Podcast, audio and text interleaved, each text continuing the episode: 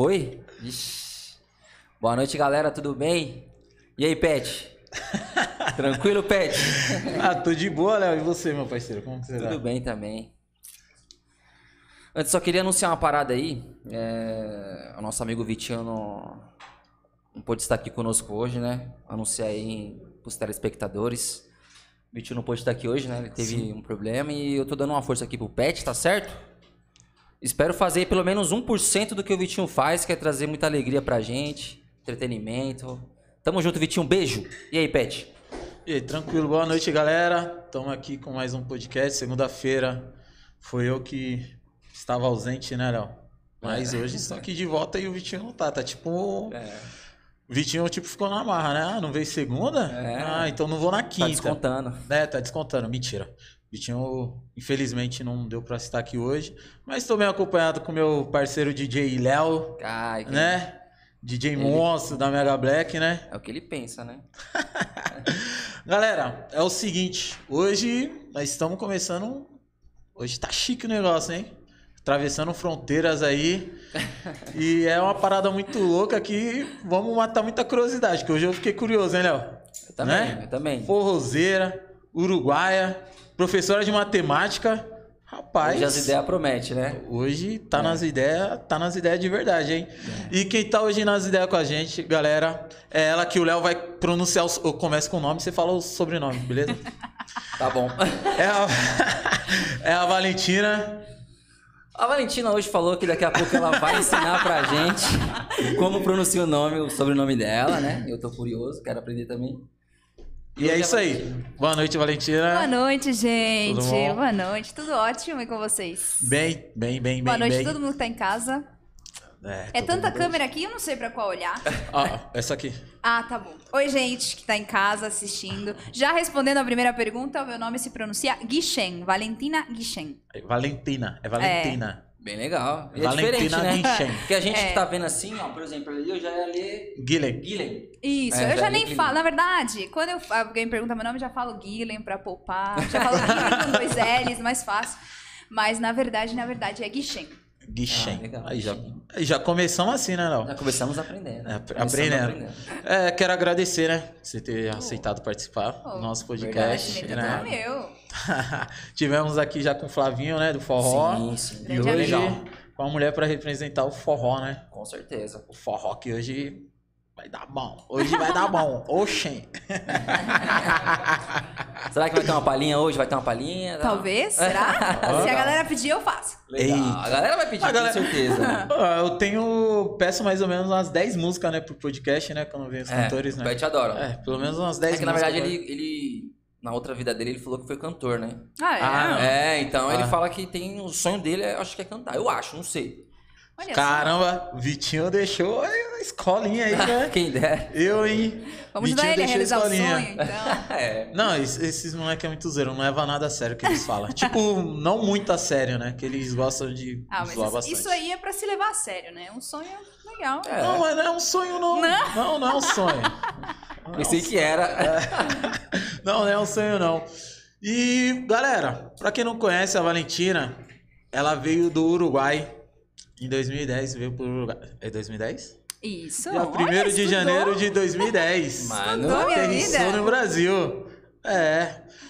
Fala um pouquinho, Valentina, como que foi a sua vida, né? Antes de chegar no Brasil, lá no, lá no Uruguai, curtiu um forrozinho lá também. Olha, lá tem forró, afinal. Hoje tem, mas na época não tinha, não. É. É, o forró tá começando agora, né? Aparecer por lá. Que inclusive tem grupo de dança, tem banda também, que chama Forró Montevideo e tudo. Papo Furado, que é uma banda que, que tá começando agora. Mas na época que eu nasci, né? Eu nasci em 96, e aí eu fiquei lá até 2010.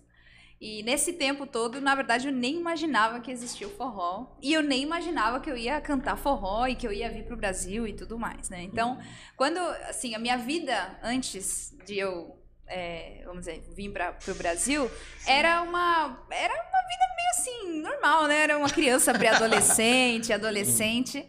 eu fazia coisas que não tem nada a ver com o que eu faço hoje. Bom, eu ia pra escola, essas coisas, mas eu, por exemplo, era patinadora artística. Que legal. É, É? sim. Nossa, então era eu... bem aleatória, né? Bem Então, eclética, né? Então, Verdade. aí eu era patinadora artística, então tudo bem que eu parei e depois nunca mais quis voltar, mas assim, é, era o que representava a minha vida naquele momento, era, era mais voltado para esse esporte e tudo mais. É, se me perguntasse o que eu queria fazer, eu ia falar que eu queria ser arquiteta, sendo que eu tive uma época na vida que eu queria ser arquiteta, porque eu gostava do The Sims. aí eu achava que Do, ser joguinho. É, eu achava que ser arquiteto era, era jogar The Sims.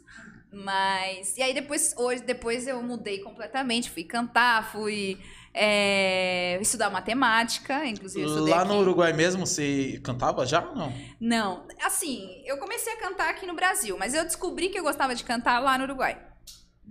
Que eu. Foi assim, lá na escola no Uruguai tem aula de música, mas é assim, não é teoria musical, não é, é, assim, expressão musical, um pouco de história da música uruguaia e tal. E a gente teve que fazer uma apresentação é, cantando umas músicas lá, e aí com minhas amigas a gente juntou ali umas músicas e tal, e eu cantei, mas sem, assim, despretensiosamente, só porque tinha que fazer, passar de ano e tal. E a galera da sala adorou, a galera que queria que eu continuasse cantando, e o meu pedacinho era só um trechinho da música. Eu acabei cantando várias vezes a mesma música porque a galera queria ouvir. Aham. Então, aí que eu falei, peraí, eu acho que ia dar um jeito, Acho então, que deu certo, coisa. né? É, acho que a galera se agradou e a professora super elogiou também. Falou, olha, você, você canta bem e tal. Eu falei, obrigada, não sabia. Então, a partir desse momento que eu soube, assim, não é que eu soube, mas que eu pensei que, ah, Deu um despertar em você. talvez eu cante bem, ou talvez não, não sei, as pessoas, mas as pessoas gostaram, as pessoas que estavam lá gostaram. E lá, eu, na minha adolescência, no Uruguai ainda, eu gostava bastante de karaokê. Eu ficava bastante tempo sozinha em casa, quando eu voltava da escola, e eu colocava no YouTube karaokê, e eu ficava cantando karaokê, assim, das músicas que eu gostava na época, que era algo nada a ver com o que eu gosto hoje. É. Mas aí eu cantava e tal, e eu acho que ali eu fui pegando alguma coisa e tal. Então eu comecei assim, vamos dizer assim, né? Mas cantar mesmo só aqui no Brasil. Qual que era, por curiosidade, né? Qual que era o ritmo que você curtia lá? Então, nessa época, eu sou a pessoa mais eclética que você vai conhecer na vida. Eu gosto de, de tudo, assim. Eu gosto de forró, mas eu gosto de pop, eu gosto de rock. Tô com a camiseta dos Beatles aqui. Então, tipo, eu vou pra, pra vários lugares, vários ritmos. Mas na época, eu gostava das músicas... Eu era fã da Hannah Montana. Ah, o Léo Então- gosta também. O Léo é fã. Eu, fãzaço. eu senti, eu senti esse feeling quando eu olhei pra ele. Eu falei, acho que a gente tem algo em comum, né? A gente é fã da Hannah Montana. É. E aí eu cantava muito essas músicas Disney, assim, né? Mas depois eu fui refinando o gosto, nada, nada contra, assim, né? Tipo, não querendo subestimar ninguém, mas assim, fui conhecendo mais, mais coisas e aí eu fui ampliando ali o meu, o meu gosto pessoal. Mas na verdade, desde aquela época, quando eu era, quando eu era criança, adolescente, a minha, me- meus pais. Eu fui. cri- Ninguém da minha família é músico, ninguém. Mas o meu pai, ele tem uma bagagem musical bastante grande, assim, de- ele gosta de pesquisar, ele gosta de saber dos cantores, dos autores e tudo. Então, eu cresci ouvindo, sei lá, é, estilos variados, assim, de música. Então, desde música popular uruguaia, conheci alguma coisa música brasileira, música dos Estados Unidos, da Inglaterra. Então, eu, eu mesmo não ouvindo, assim, por, por opção minha naquela época, eu já ouvia meio que por osmose, assim, a- o, que, o que ele escutava. Isso acho que me formou bastante num, num certo. de ter um pouquinho do discernimento, assim, de, de identificar ritmos, não sei o quê, e também do que eu gosto, que eu não gosto e tudo mais. Então, isso também acho que fez parte da minha formação musical. assim. Você já teve, tipo, uma experiência, né? Pra saber, pô, esse ritmo aqui é legal, mas eu não quero ele pra mim, né? Exatamente, exatamente. Mas eu como, eu, como eu falei, eu gosto de muita coisa, assim, eu escuto bastante. Na verdade, acho que o, que eu menos escuto cotidianamente é forró. pra você ter ideia. É. Eu gosto muito, assim, de forró, mas eu gosto também de ouvir outras coisas e eu gosto muito de pesquisar música e pesquisar. é, Às vezes eu. Eu pego alguém, assim, pra começar a pesquisar e eu pesquiso a discografia inteira, assim, eu Vai a eu vou- fundo vou a mesmo na fundo história. mesmo, né? E aí eu já começo a... E aí, com o passar do tempo, a gente vai se refinando, né? Então, é, na, na pesquisa. Então, é, antes eu pesquisava mais cantor, né, o intérprete, e agora eu já pesquiso o compositor, quem que arranjou, quem que fez a produção, quem que não sei o quê, porque você vai tendo mais contato com essas coisas, então você vai querendo saber também quem são as pessoas que tem por trás, assim.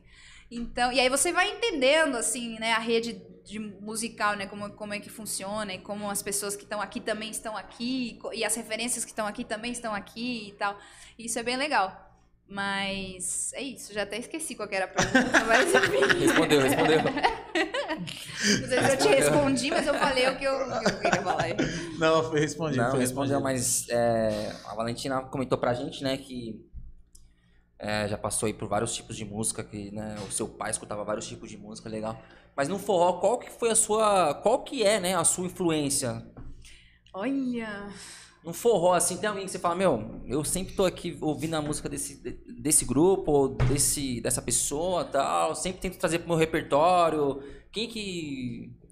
Olha, é, tem, tem bastantes, bastantes músicos assim que eu, de forró que eu, que eu, que eu trago assim pro, pro, pros meus repertórios, para minhas referências. É, eu acho que, que isso vai variando também com o tempo, né? Uhum. É, porque quando eu conheci o forró, eu conheci por um caminho, né? E que aí eu fui conhecendo mais, e hoje em dia eu escuto outras coisas de forró e tudo, né? São bastantes artistas com. Com, assim, é, que fazem o forró, mas de maneiras diferentes, né? Então tem os Sim. trios, tem a galera mais roots, tem a galera mais do reggae, né? Como, por exemplo, o, o- o Trip, que é o nosso Sim. amigo em comum. E, e aí você vai vendo que existem diferentes... Dentro do forró existem diferentes tipos, né? É, o. Flavinho até comentou na, na vez que ele esteve aqui dessa dentro do forró que todo mundo tem essa, essa- algumas pessoas, né, não todo mundo, algumas pessoas não sabem identificar, tipo, fala, pô, mas forró, isso daqui não é forró, aquele é forró, mas dentro do forró tem várias vertentes, né? Tem o forró o universitário, Isso, tem aquele que sim. é mais na pegada lá do, do risca-faca, né? Que É. é mais, tem, tem várias... Exatamente. Uhum. Então tem. Aí dependendo do momento, assim, porque eu acho que música. Arte, na verdade, acho que tem um pouco disso, né? A gente vai viver, ela vai acompanhando a nossa vida. Então tem momentos que a gente vai mais por um lado, tem Sim. momentos que a gente vai mais pelo outro. Mas, respondendo a sua pergunta, tem um artista que eu. Cada vez que eu conheço mais, eu me admiro mais. E que tá no forró, mas não tá somente no forró, que é o Geraldo Azevedo, assim. É, não sei, eu sou encantada por esse homem, assim. Tipo. Hum. É, eu conheci o forró meio que por ele. E aí eu conheci o forró por ele e hoje e aí eu fui conhecer outras coisas dele e tudo, mas é um cara que eu escuto assim, e falo assim, mano, que, que preciosidade Fascina. assim, que, que que simples, mas que ao mesmo tempo que que, que bonito assim. E aí eu acho que se eu tivesse que escolher uma pessoa ia ser, ia ser ele porque ele acompanhou aí todos esses momentos. Mas também tem é, minhas referências assim vai- vão além, né? Desde Luiz Gonzaga, Marinês, Jackson do Pandeiro, mas também coisas mais novas, como Peixe Elétrico, Aham. é, enfim, Circulador de Fulô, enfim, é, Ó, circulador, eu- É. nossa, desde a época das festas, Léo. Lembra que a gente fazia a festa na sede, aí depois descia todo mundo pra casa do Liner, que, É. tipo assim, era bem aleatório também. Era a festa black, eletrônica, tocava um pouquinho de funk, né? Aí depois, quando nós descia, terminava a festa, que ia pra casa de um amigo nosso, o Liner, que deve estar assistindo, até um abraço pra ele. Salve, Lineker. E, tipo, circulador de fulô. É, Então, Flor bem é que legal. eles são bem abrangentes, né? Eles tocam forró, mas também eles agradam um público que vai além, né, Sim. do forró. Assim. Mas isso são minhas referências. E assim, como que foi, voltando um pouco lá atrás, como que foi a sua chegada aqui em São Paulo? Por que de vir para São Paulo? Veio pra cantar, pra... Como que foi essa, Tá. É, essa transição? Eu vim, não foi, não foi por opção minha, na verdade. É, eu quando eu cheguei aqui no Brasil, eu tinha 14 anos, então eu não tinha muita escolha. Na verdade, eu não tinha escolha nenhuma, né? Eu fui meio que trazida pra cá, né?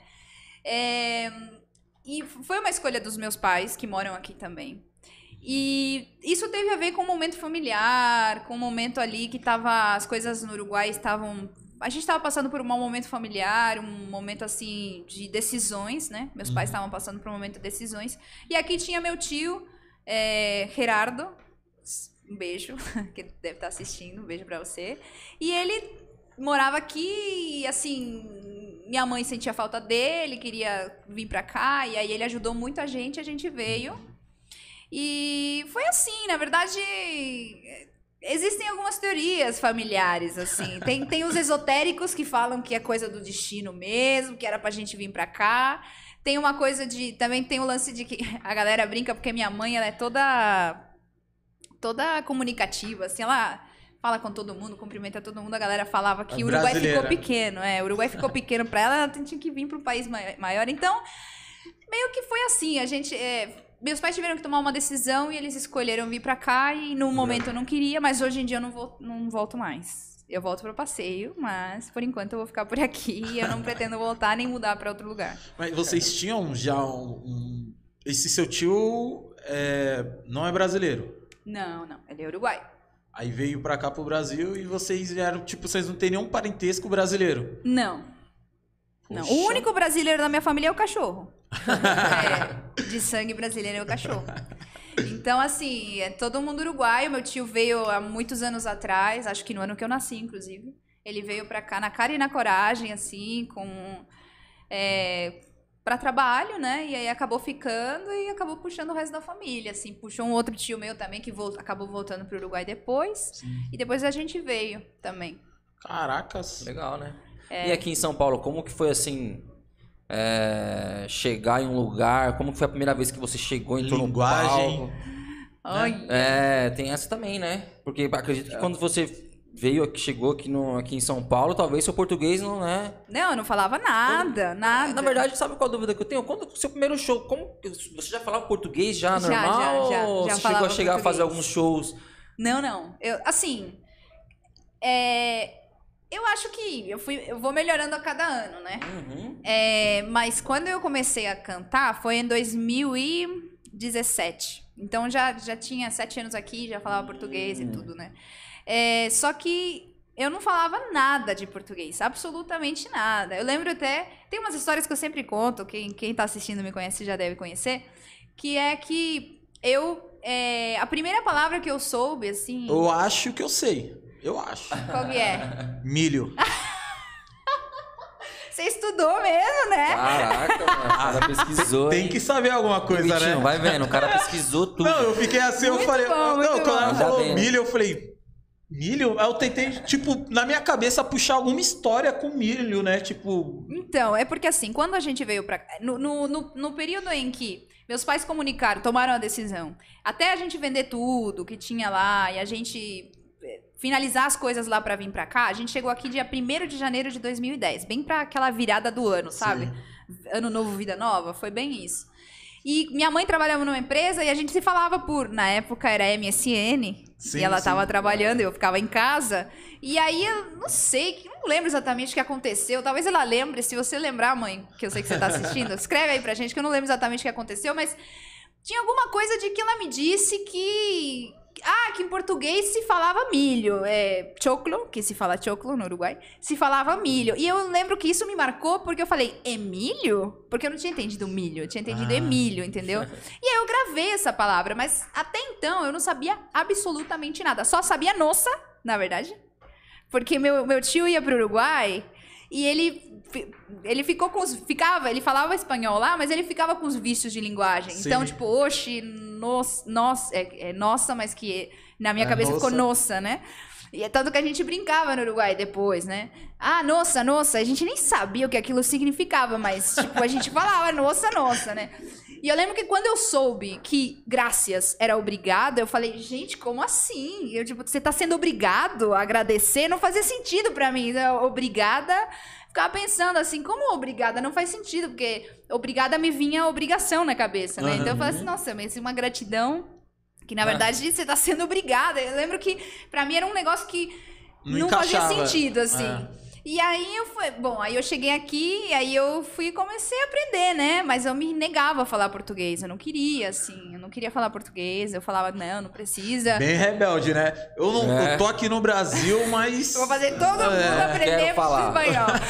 Não, mas é porque foi um, é- foi um momento da minha vida, acho que por conta dessa mudança forçada, né? Forçada. Forçada ou forçada? For- Forçada. Forçada, né? É. Essa mudança forçada. E por conta de eu também ser adolescente e tudo, eu esses primeiros, esse primeiro ano aqui no Brasil, pra mim foi um ano bastante difícil, assim. Imagina. Foi um ano Muito de bastante. chato, né? É, foi chato, foi tedioso, porque eu não conhecia ninguém, eu não entendia. Eu tava numa idade também que eu não tinha independência de falar assim, tchau, gente, eu vou conhecer o Brasil, conhecer São Paulo, conhecer o bairro. Não, não tinha, até porque meus pais morriam de medo, né? Uhum. E a gente foi morar na periferia, então também tinha isso, né? De, de não, assim, é, enfim, não, não- Difícil. eu só saía, exatamente, só saía se fosse Com com, os meus pais, pais, aí todo mundo uruguaio, não sei o quê, e também meus pais trabalhavam bastante quando a gente chegou aqui. E aí, é... por que, que eu tô falando isso? Esqueci agora, mas enfim, não lembro mais. Ah, tá falando um pouco da dificuldade. É, da Isso, transição. Ah, é. isso. Aí foi foi um ano que difícil. foi um ano muito introspectivo pra mim. Foi um ano onde eu me mantive bastante tempo em casa e, e eu ficava nessa análise de não, não quero estar aqui, mas ao mesmo tempo tenho que estar aqui. Então eu me neguei a falar por um tempo. Mas também, quando eu comecei a falar, aí todo mundo se surpreendia. Falava assim, "Ué, ficou tanto tempo sem falar e agora fala tudo em português? Porque realmente, assim, peguei com uma certa facilidade, né? Mas eu acho que é porque, porque por eu acho, eu acho que tem um vínculo musical, assim. Por eu, por exemplo, eu nunca. Quando eu comecei a cantar, eu nunca tinha feito aula de canto, nunca tinha feito nada disso. Tudo que eu sabia era de ouvir, né? De, de prestar atenção no que. De imitar até, né? Você vai imitando tal. Tanto é que quando eu era adolescente, eu gostava de imitar o jeito como os cantores cantavam, né? Assim.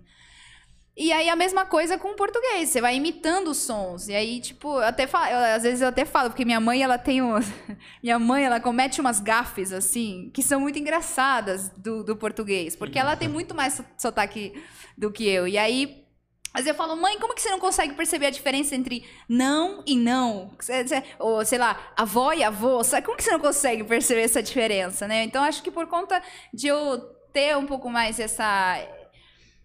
Não sei, eu acho que eu gosto de prestar atenção no som das palavras, aí eu acabo é, aprendendo com mais sim. facilidade. Você tinha o quê? 14 anos. Tinha. Então você deve ter. Na escola também deve ter ajudado bastante, né? Acho que sim, acho Entra que numa sim. escola, todo mundo falando português, 14 anos, né? Adolescente, tudo, né? Querendo conversar e Uhum. Exato. tal. Então acredito que isso também deve ter, né? Com certeza. E também tem um lance que quando, quando você muda de país para um lugar, eu, assim eu acho, né? Quando você muda de um país para um outro país que fala uma língua diferente, você começa a doer sua cabeça. Por exemplo, Imagina. era gente falando, era TV, que chegava um momento que fazia, mano, ai, chega, não tô entendendo. entendendo nada. É, não tô entendendo nada, desliga, cala a boca, sabe? Porque você não tá, você, você não entende nada, então é um monte de barulho, entende? Sim. Sim. que você vai ouvindo. Uma coisa é quando a pessoa tá falando com você. Aí beleza, porque você consegue ler os lábios, o É. gesto, o contexto da conversa. Agora, Sim. quando você tá ouvindo o som ambiente, de gente Nossa. conversando, de gente. Ainda mais uma língua que você não conhece. É, e num o lugar que português. você não queria estar. É, no, é, no, seu caso, acredito que deve ter sido bem difícil mesmo, né? Porque às vezes a gente vai pra fora pra aprender. Tipo, ah, vou fazer intercâmbio lá, meu, vou voltar com o inglês afiado, né? Ou É. espanhol, no caso. Mas você tá indo pra esse, pra esse objetivo, né? Mas no seu caso, né, que foi, né, diferente, tipo, deve ter sido bem chato mesmo. É, foi, foi um pouco. E também que, tipo, é, nesse processo todo de, de, de aprender a língua e tudo, eu lembro que. Porque assim. Não é só as palavras, né? Que as palavras podem ser parecidas até. Se você, se você pega um texto em português, um texto em espanhol, você consegue. Se você fala português, lê um texto em espanhol. Se você fala em espanhol, lê um texto em português, você consegue, consegue. entender, Aham. entende? Mas tem todo o lance do sotaque, do, da pronúncia, de cortar a palavra, de gírias, que você fica perdidaço, você não entende nada. Assim. Nossa, Mas ouvido gíria se deve ser acostuma. muito. A gíria, principalmente aqui no É. Brasil, que se usa muita, né? E tem gíria, coisa né? que você não explica, tipo, nossa, por exemplo. Como, Nossa, é como é nossa. que você vai explicar pra uma pessoa o que, que significa nossa? E quando É você vai difícil. usar nossa? É só prestar atenção mesmo. E, e você vendo como que as pessoas utilizam essa palavra e tentando fazer do seu jeito. Nossa, Não. que tormento, hein? Que Não, foi. aprender uma segunda língua é difícil demais, cara. Não, Eu- ainda mais, é, aqui, ainda mais aqui no Brasil, que tipo, é uma das línguas mais difíceis que tem, tipo, Sim. né? Não é que nem lá nos Estados Unidos, que uma palavra você consegue abranger várias. Sim, é. Várias eu, outras Eu coisas, tô tentando né? aprender inglês, meu, já faz anos e Ah, para. Aqui a gente tá é- sempre tentando aprender, é não, bem aqui- complicado. Não, aqui é, fala espanhol, fala. Ah, de- é? Bueno, ¿Nos não, não, en español? verdade. Não, não, é não. Verdade. No, no. Não, não, É verdade. né, ô Ret? Que. não, não, não. Da outra empresa dele, que ele conversava com. Era o quê? Seu chefe que você falava? Não, tinha um chefe que era colombiano, né? Então eu arreava um portunhol. Pero não é muito, muito fácil. Não era muito fácil. não. Não era muito fácil. Não, a gente saía pra comer alguma coisa e tal. Aí ele começava, né? O chefe ligava e começava. Eu ficava, caramba. Pero mano. que sim, pero que não. É, Não, eu ficava Portugal. assim. pa- palavras que nem existem às vezes. E nós, não, e nós Fazer o achando o, quê? máximo, né? Nós, caramba, o Léo, mano, Enganando fala espanhol. mundo, É. né? Não, tipo, não, e nós acreditando. Falou, nossa, ele fala espanhol mesmo? E nós ficava assim, ó. Eu falei, caramba, aí ele olhava pra nós começava a dar uma risada. eu Dava falei, risada, ah, por mano. favor, ainda bem que os caras. Eu falei, nossa, não vale nada. Mas é assim que se aprende. É. É. Tem que meter as caras. Arriscar, né? É, arriscar, que cara. Arriscar arriscar, um não pode pouco. ter vergonha. Mas Sim. eu sou apaixonada pelo português. Pra mim não faz sentido muito o espanhol mais. Não é que não faz sentido no sentido de, de entendê-lo. Mas, tipo, eu penso em português agora. Entendeu? Eu, Nossa. eu sonho em português. Isso não demorou muito tempo pra acontecer. Isso que é engraçado. Tipo, eu, eu tava nesse processo aí de, de negação, de eu morar aqui, né? E eu, eu. Minha mãe me contou que, que pouco tempo depois que eu vim morar aqui. Pouco tempo que eu vim, depois que eu vim morar aqui no Brasil, eu tava sonhando, e eu falo às vezes de noite, eu faço isso até hoje. E aí eu comecei a falar a catraca, a catraca.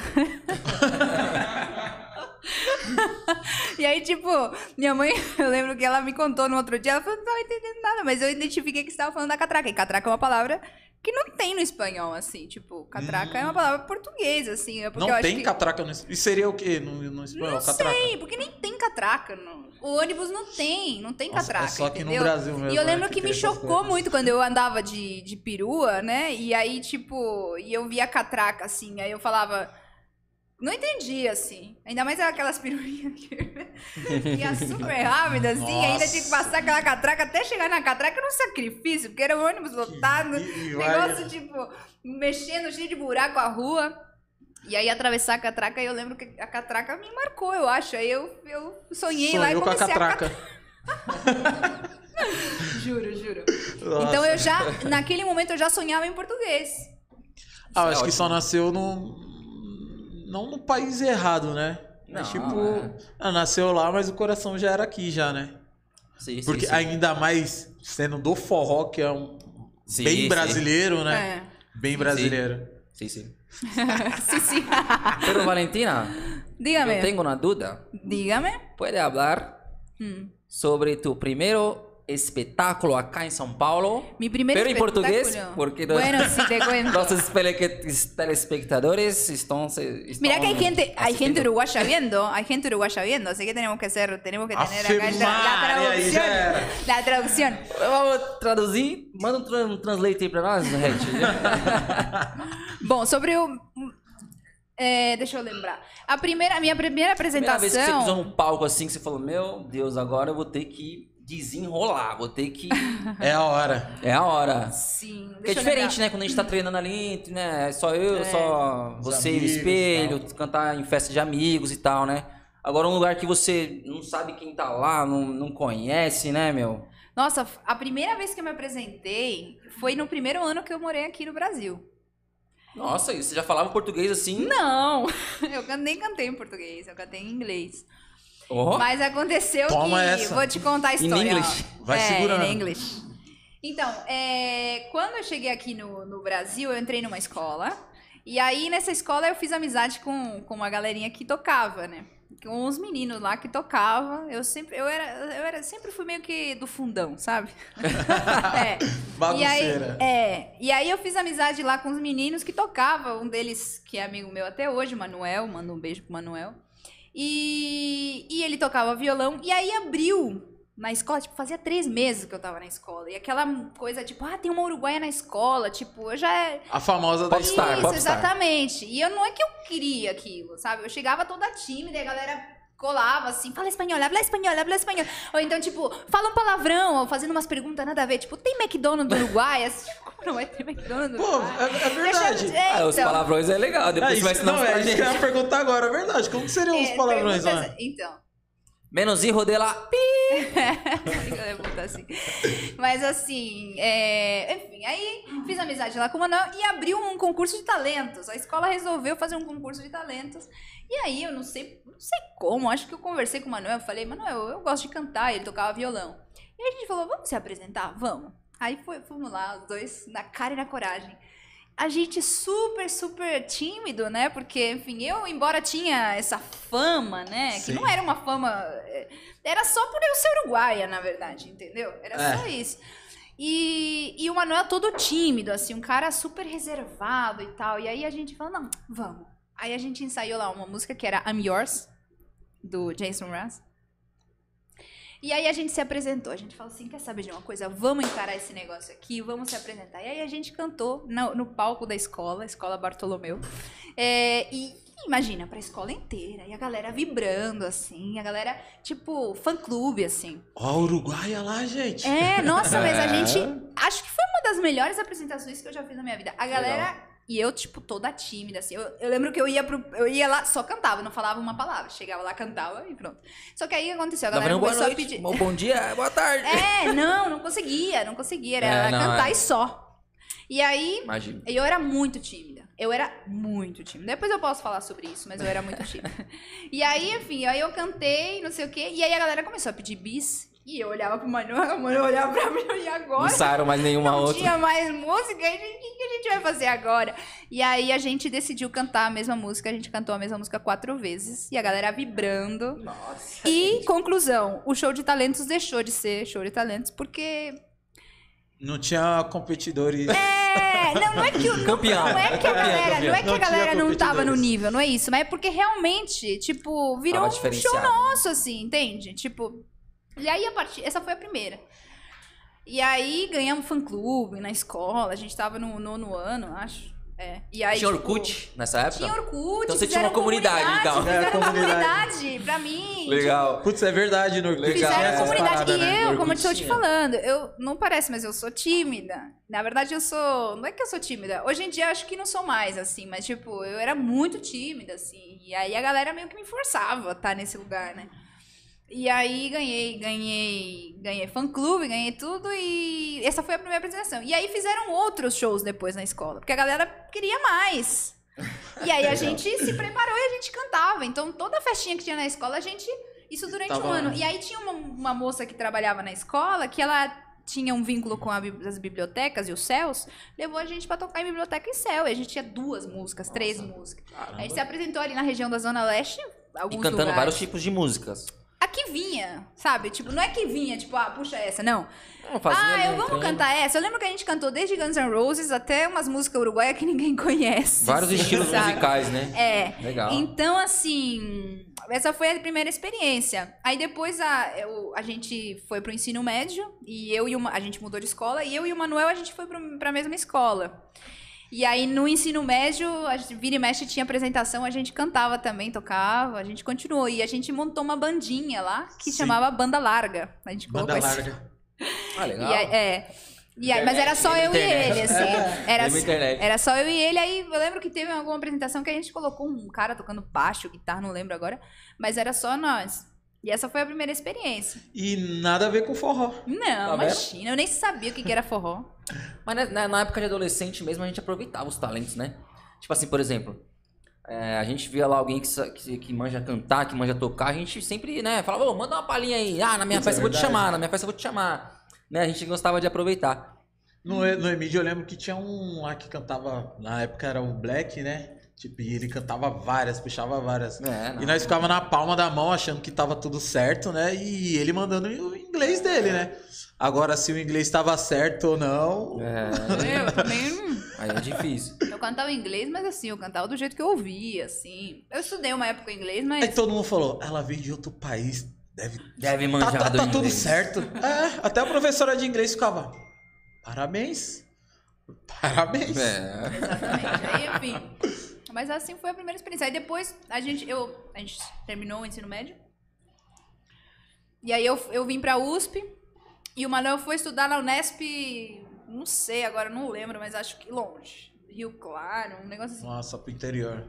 E aí a gente acabou se, se separando musicalmente, mas eu continuei. Ele continua também, mas ele, enfim, não, não sei se ele chegou a montar a banda alguma coisa, mas ele dá aula de violão, toca muito. É, Aliás, Manuel, vamos né? fazer aí a nossa musiquinha? Porra, relembrar. dois temos. relembrar. É, com certeza. É, mas o Isso que eu ia Manuel- perguntar, né? Eu ia perguntar pra ela se o manual ainda continua, né? Toca, toca. Um talento, é um toca, dom, que eu toca. tava falando, né, com o nosso amigo. É. Que é desenhista. É um dom, isso aí é um dom, cara. É, Então, entendeu? a música é um dom. E aí, tipo, eu acho que quando, assim, essas amizades que eu fiz no ensino médio, que é que, que foram musicais assim, eu trago até hoje assim, entende? Legal. E aí é muito legal. E eu sempre fico nessa, acho que eu vou juntar a galera, acho que eu vou juntar a galera de novo. Pô, ia ser bacana. Ia ser bacana. Mas enfim, E aí você veio pra USP fazer matemática. matemática. Vamos y lá. igual a x, x igual a... Nossa, matemática aqui. Matemática. Por que isso, mulher de Deus? Não sei, não sei. Eu gosto. Ô, matemática, quando era só números, pra mim já era meio difícil. Quando colocou letra, velho, grau. eu falei, meu Deus do céu, gente. Eu falei, agora, agora, agora danou-se. Agora Então, já assim- era. Eu, assim. X é igual. Pô, velho. Vai então, lá de sacanagem. Eu vou, eu vou te contar uma coisa, eu vou te contar um segredo. Eu, eu fui fazer matemática E meu pai trabalha lá na matemática. e jura? Juro. Departamento pessoal. Olha só. É verdade. O IME. Isso. Não sei se eu conheço ele. Como ele chama? Murilo. Ah, não sei. É, é o único Murilo que tem lá no departamento pessoal. Porque é tudo o mesmo, né? Tanto pra funcionários, pra alunos, ex-alunos. Pode ser que já tenha visto, né? É, É, pode ser, mas com certeza, né? É. Porque ali trabalha mais que todos, todos, todos, todos. Como é o nome dele mesmo? Murilo.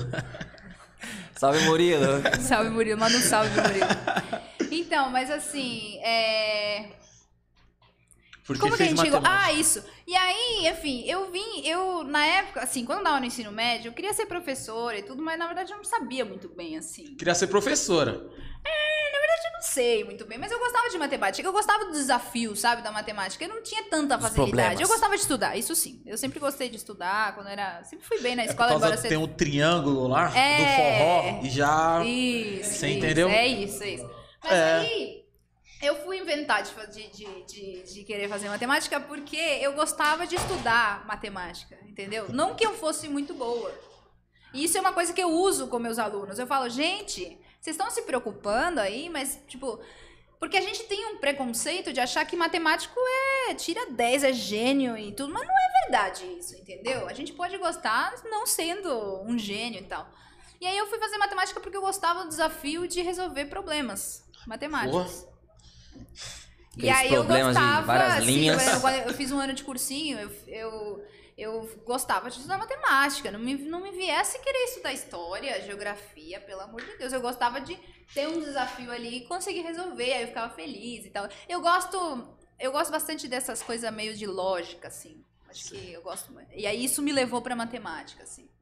De tentar resolver enigma, é, sei lá, todas as coisas que você tem que pensar e, e desvendar alguma coisa. E acho que se não fosse matemática seria detetive, alguma coisa do tipo, sabe? Eu gosto disso, assim, de A gente ficar tem- conectando as coisas e. Falar, não, vou padrões, passar dois dias aqui pra desvendar essa conta, mas Nossa. eu vou É, a gente- resolver esse problema. A gente tem um diretor aqui que adora também, né? Nossa, adora matemática. Nosso Zuckerberg aqui. É, adora. Ah, é? Bicho adora. Não, tudo que é, é desafio, chama ele, né? Que o menino é bravo mesmo.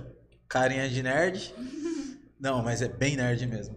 E aí, na matemática, você frequentando bastante o IO, né? Isso. As Conhece? aulas de forró. Conhece lá? O IO conheço, algumas pessoas lá Uhum. que trabalham. Isso. Aí eu comecei a dançar forró. Caramba, eu já, era pra eu ter perguntado isso, eu já fui falando. É. Foi lá que eu conheci o forró. Comecei a dançar. Na verdade, na verdade, eu, eu fui conhecendo o forró por diversos caminhos, assim, não foi só a dança. É, também pela literatura, por exemplo. Eu gosto de falar isso porque eu já falei isso em alguns momentos da minha vida, para outras, outras entrevistas e tal. Que, porque assim, é uma forma também de tipo. Você vai chegando no, no mesmo lugar por caminhos diferentes, né? E, Uhum. e todas são válidas e todas te levam a conhecer diferentes, por diferentes formas. E eu lembro que eu me introduzi na música brasileira a partir dos livros do Jorge Amado. que além de eu gostar de matemática e de música, também eu confesso que eu não tô lendo muito, né? Porque a vida tá me levando por outros lugares que infelizmente não tô lendo tanto assim, mas eu gosto, gosto bastante de literatura, né? E aí eu, ne- nessa fase aí, sei lá, 2000, é, a época que eu entrei na USP, um pouquinho antes, um pouquinho depois, eu comecei a ler literatura brasileira. E aí eu comecei pelo Jorge Amado, e isso me levou a conhecer, um pouco, quis conhecer mais sobre a cultura do Nordeste. E especificamente é, da Bahia, e especificamente, musicalmente falando, é, Dorival Caymmi, que não é forró, Sim. mas que a partir dele fui conhecendo intérpretes e coisas. Então, é um. Você vai, né? Tipo, você vai. Então foi num caminhando, caminho, tipo, que não tinha nada a ver com o forró específico, mas, tipo, Jorge Amado, aí foi pro Nordeste, Sim. aí foi conhecendo um pouco mais da... né, é, coisas. é, porque no Nordeste não tem como, o forró é, muito- É. bem forte lá, né? Sim, sim, Isso. Forrozão é bem... sim. E aí, E aí foi isso. É, aí eu conheci o forró por esse caminho, pelo caminho do, da dança. E aí eu comecei a dançar e eu adorava. Eu ia toda. Pra quem não sabe o que é o IO, o IO é um instituto, o Instituto Oceanográfico aqui da USP. E eu, eu era aluna da USP, eu, eu me formei em matemática só e atravessava a rua, só atravessava a rua e toda segunda noite eu ia dançar um forró lá no IO. E eram umas festas muito legais. Mas eram umas festas também, tipo, quando a gente pensa em festa da USP, a gente já imagina aquela coisa American é. Pie, né? Uma coisa assim, a galera andando pelada, usando droga pra caramba. Não tinha nada disso. Era tipo. Essa, fe- contra, essa daí contra. não, galera, não é não essa. é essa Não é falando. essa, Mas era uma outras. festa assim, que tipo, eram festas que rolavam tipo até 10 da noite, assim, iam bandas de forró uma vez por mês, e tinha aula e uma galera. E eu fiz amizade lá com gente que é amiga até hoje. Conheci muitas bandas de forró que eu sigo até hoje lá, sem eu cantar nada. Se eu, Você não eu- cantava na Ainda época do não. forró. Chegou nem a dar uma Eu palhinha comecei lá. ali, eu comecei ali, né? Não, sim, no final. Chegou a dar sim. uma palhinha e tal. Sim, mas assim, a gente até já se apresentou lá no IO e tudo, com uma banda que eu tocava, mas. é, no- assim, quando eu comecei a frequentar o IO, eu ainda não cantava forró, na verdade, eu nem, nem cantava nada, assim, tipo, ti- não tinha essa parte musical minha ativa, era só um hobby que eu Uhum. às vezes fazia. Uhum. Mas aí eu, eu fui. é, como fala? Eu fui é, conhecendo a galera lá e tudo, aí eu fui começando a cantar. Lá eu conheci o Anderson, que é um amigo que, que foi o que me chamou a participar da banda que eu comecei cantando forró, que era a banda Sarrabu é a banda Sarrabulho, que hoje em dia eu não canto mais, mas a banda continua. E lá eu conheci o Anderson, ele me chamou pra cantar, e aí pronto, eu fui. Aí Na verdade, eu tô esquecendo, mas antes da Sarrabulha, a gente montou uma mini bandinha com a galera de lá. De lá mesmo, do forró É, mesmo. do forró mesmo. E aí a gente montou uma mini bandinha, e nessa mini bandinha, que eram todas as pessoas do IO, tinha o Anderson, e aí depois ele me chamou pra cantar na Sarrabulha. Porra, vou falar Legal. pra você. Mas forró é um negocinho gostoso, viu? Você já foi no, em alguma balada aqui de São Paulo, de forró, tipo Canto da Ema? Canto da Ema. Eu vi umas fotos que Não, ela na verdade eu fui em já, vários. bastante. Eu fui em vários. Já foi em vários. É, por causa que eu trabalhava no forró. Trabalhei com, com o Magno, trabalhei no Forró Secreto. Ah, então. Acho que no Remeleixo eu cheguei a fazer. Aí, ó, conhece Aí, tudo. Rootstock eu fiz bastante. Olha só. Com... Então já é, já é da casa já. É, forró eu conheço um Mas bocadinho. dança? Ah, ah, não. Forró. Ah, tá atrevido, né? Fala, Léo, aqui nem. Então toca uns. É. Nós tenta, nós tentamos desenrolar um pouco, básico, nós desenrola um pouco de tudo, bem o básico mesmo, né? Agora não pode fazer que nem tem uns pessoal lá que joga o braço pra lá, que puxa. Não, que tem gente que que- dança, né? Tem gente que dança Aí bastante. trava, né? Por causa que eu lembro quando.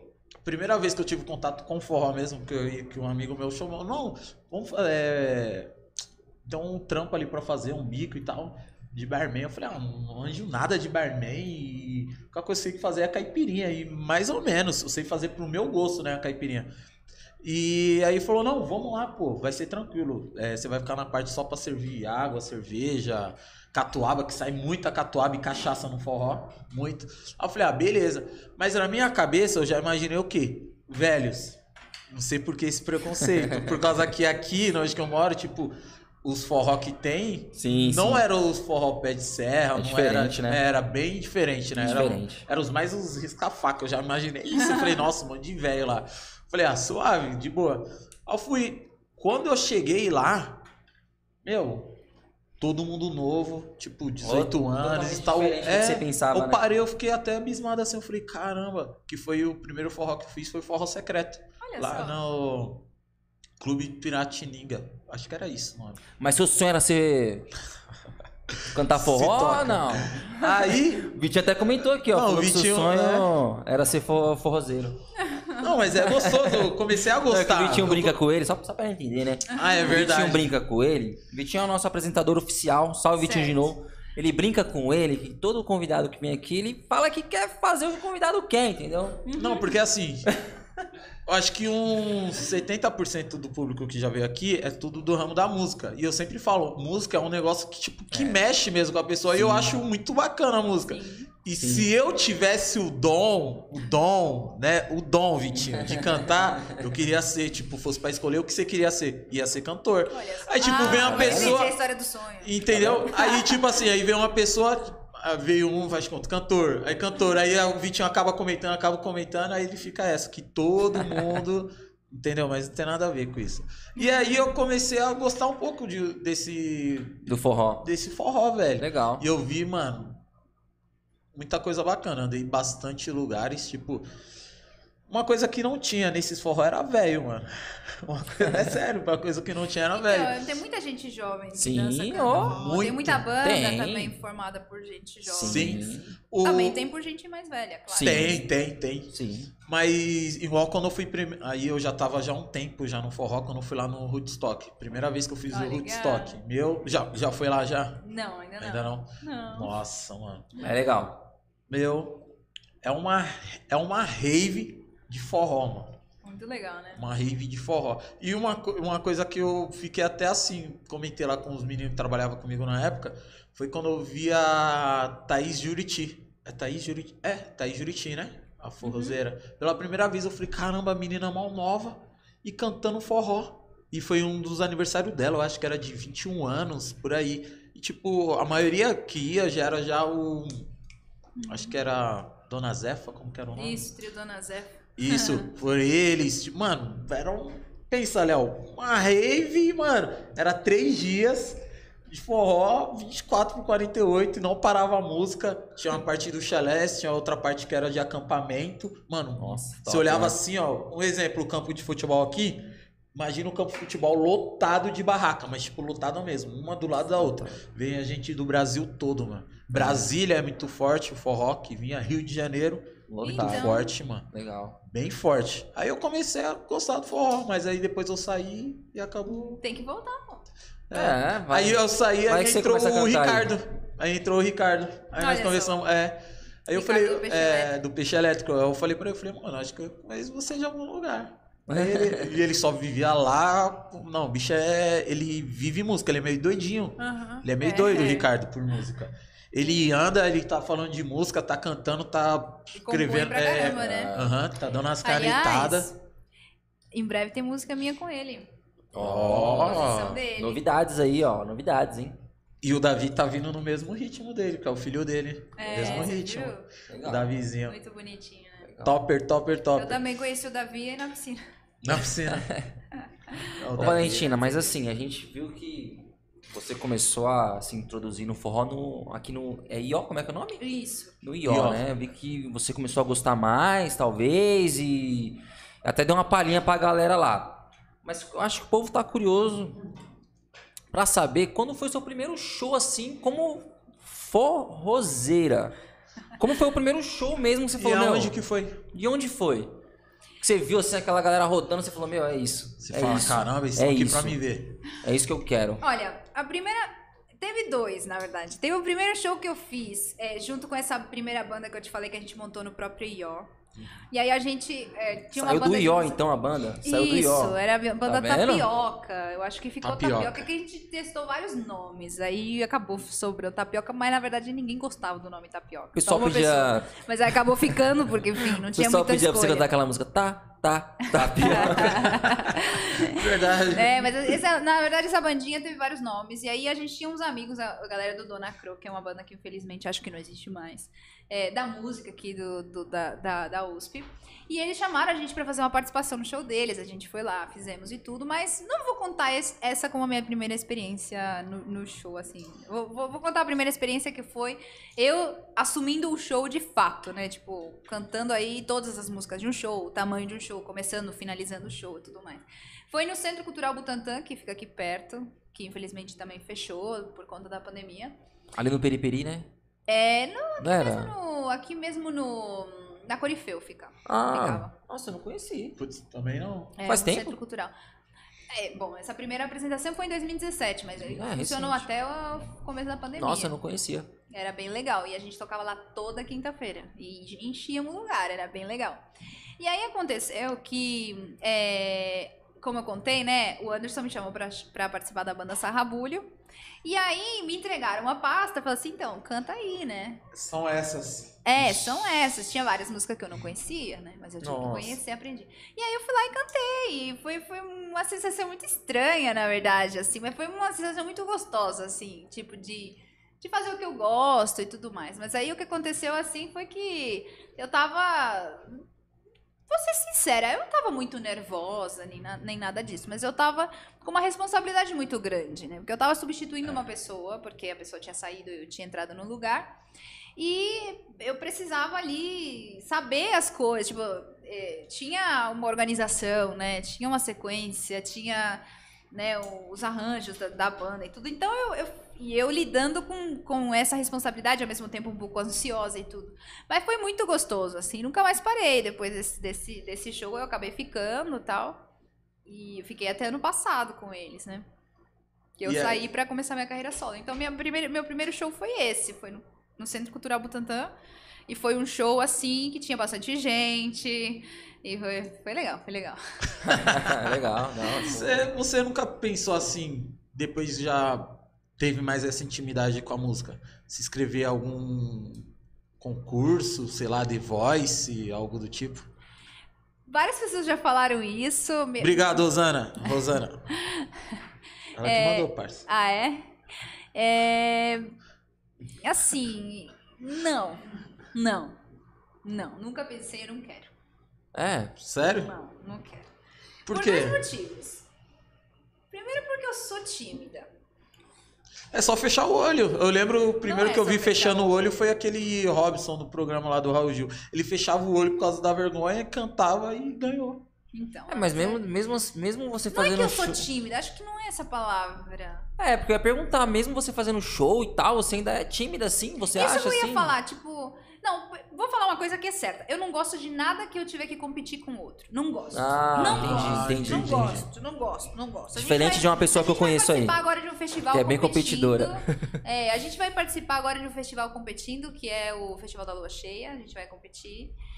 Mas assim, eu tô indo, tô indo porque realmente acredito, porque realmente quero estar lá e tudo. Mas na verdade, na verdade, eu não gosto de estar nesse lugar. Bem, Me sinto mal, me fico ansiosa. eu acho que eu não sou boa o suficiente. Eu acho que se eu ganhar qualquer coisa, eu acho que eu fico mal pelos que não ganharam.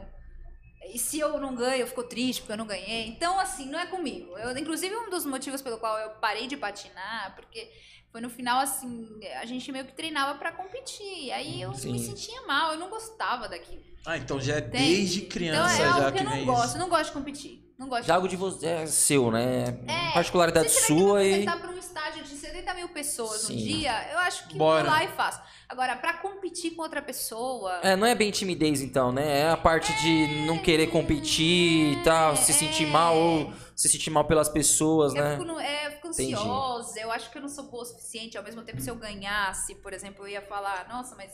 Eu ia questionar, como assim que eu ganhei? Por que, que o outro não ganha se o outro é tão bom? Não, não, ia ser tipo assim, né? melhor? Não, eu não ganhei. aceito. Ela não ganha. quero, não ela quero. ganha. Não, porque eu ganhei. Não, não. Não, não, É, não, não. Por que não ela? Por que não ele? Aí faz de conta. E se ela perde, ela. Poxa, eu não sou boa o suficiente. Caramba. É, eu sou o tipo de pessoa que se eu ganhar um prêmio, por exemplo, eu vou querer dividir com a galera, entendeu? Gente, não, vamos dividir aqui, pô. Não, não pode ser só meu. Entende? Então eu tenho um pouco isso, assim, pros dois lados, tanto pra perder quanto pra ganhar. E o lance que eu falei da timidez, na verdade, não tá, não tá muito ligado à É, timidez, é. assim. Acho que É. é. uma coisa meio de... Eu, eu gosto de me expor e tudo, mas até um certo ponto também. Sim. Entendeu? Tem um lado um pouco reservado também. Eu fico sempre com medo, assim, de, dessa exposição, de, sei lá, de acabar entrando por um outro lado, assim, tipo de, sei lá, de. Sim. não Fala, o não outro quero. lado que eu não quero conhecer, não quero É. saber. Não, vamos, que eu vou cantar, canto. vou É pra eu cantar? Eu canto aqui, mas tá bom, já era. É, não, Chega. sim. É é meio perigoso falar isso também, porque, assim, né, vai que. Não sei, depois Ah, muda, né? Não, eu Mas, acho, que- eu assim, acho que ficou claro. Não, não, mudar Então- pode mudar, mas só que, tipo, É. não é a vibe é- dela no momento, sim, né? sim. Então, assim, eu já, já várias pessoas falam pra mim, por que, que você não vai no The Voice? Por que, que você não vai não sei aonde? Aí eu já não tenho, eu já nem explico mais. Falo assim, talvez ano que vem, sabe? Fala, ah, é porque eles não me chamaram, É, eles têm que... não, Quando é. eles vierem aqui me chamar, eu até vou. Acho que é aí que eu não vou mesmo. Sério? Não, não sei. Mas assim, tipo, é uma coisa que eu, que eu, na verdade, até um tempo atrás, eu ficava me questionando, será que eu vou? Será que eu vou? Só que depois eu aceitei que eu não gosto, que eu não quero, entendeu? Então, Sim. por que, que eu vou ficar me questionando? Se um dia eu quiser, eu vou, né? Sim, sim. Top. Mas é Ô, isso. Valentina, e a banda? Durou quanto tempo, mais ou menos, a banda que você se apresentou aqui no... que Então, foi o essa seu banda primeiro dura show? até hoje. Ah, Ela existe até hoje. A banda ah então fora fazer o seu... Não, tô falando assim com você, né? Só Ah, participar comigo? você, eu entrei é. em 2017 fiquei até dezembro do ano passado. Hum, mas depois seguiu, carre- começou a seguir a carreira É. solo. Inclusive, a banda continua, eles têm um trabalho muito legal. Legal. todo mundo a, a seguir, eles fazem show na região Vamos direto. seguir aí, galera. Qual que é o Instagram deles? Banda Sarrabulho. Sabura aí, Sarrabulho. galera. Já... Isso. Então, assim, é uma banda super legal e que me formou muito como cantora, né? Legal. E como pessoa também, né?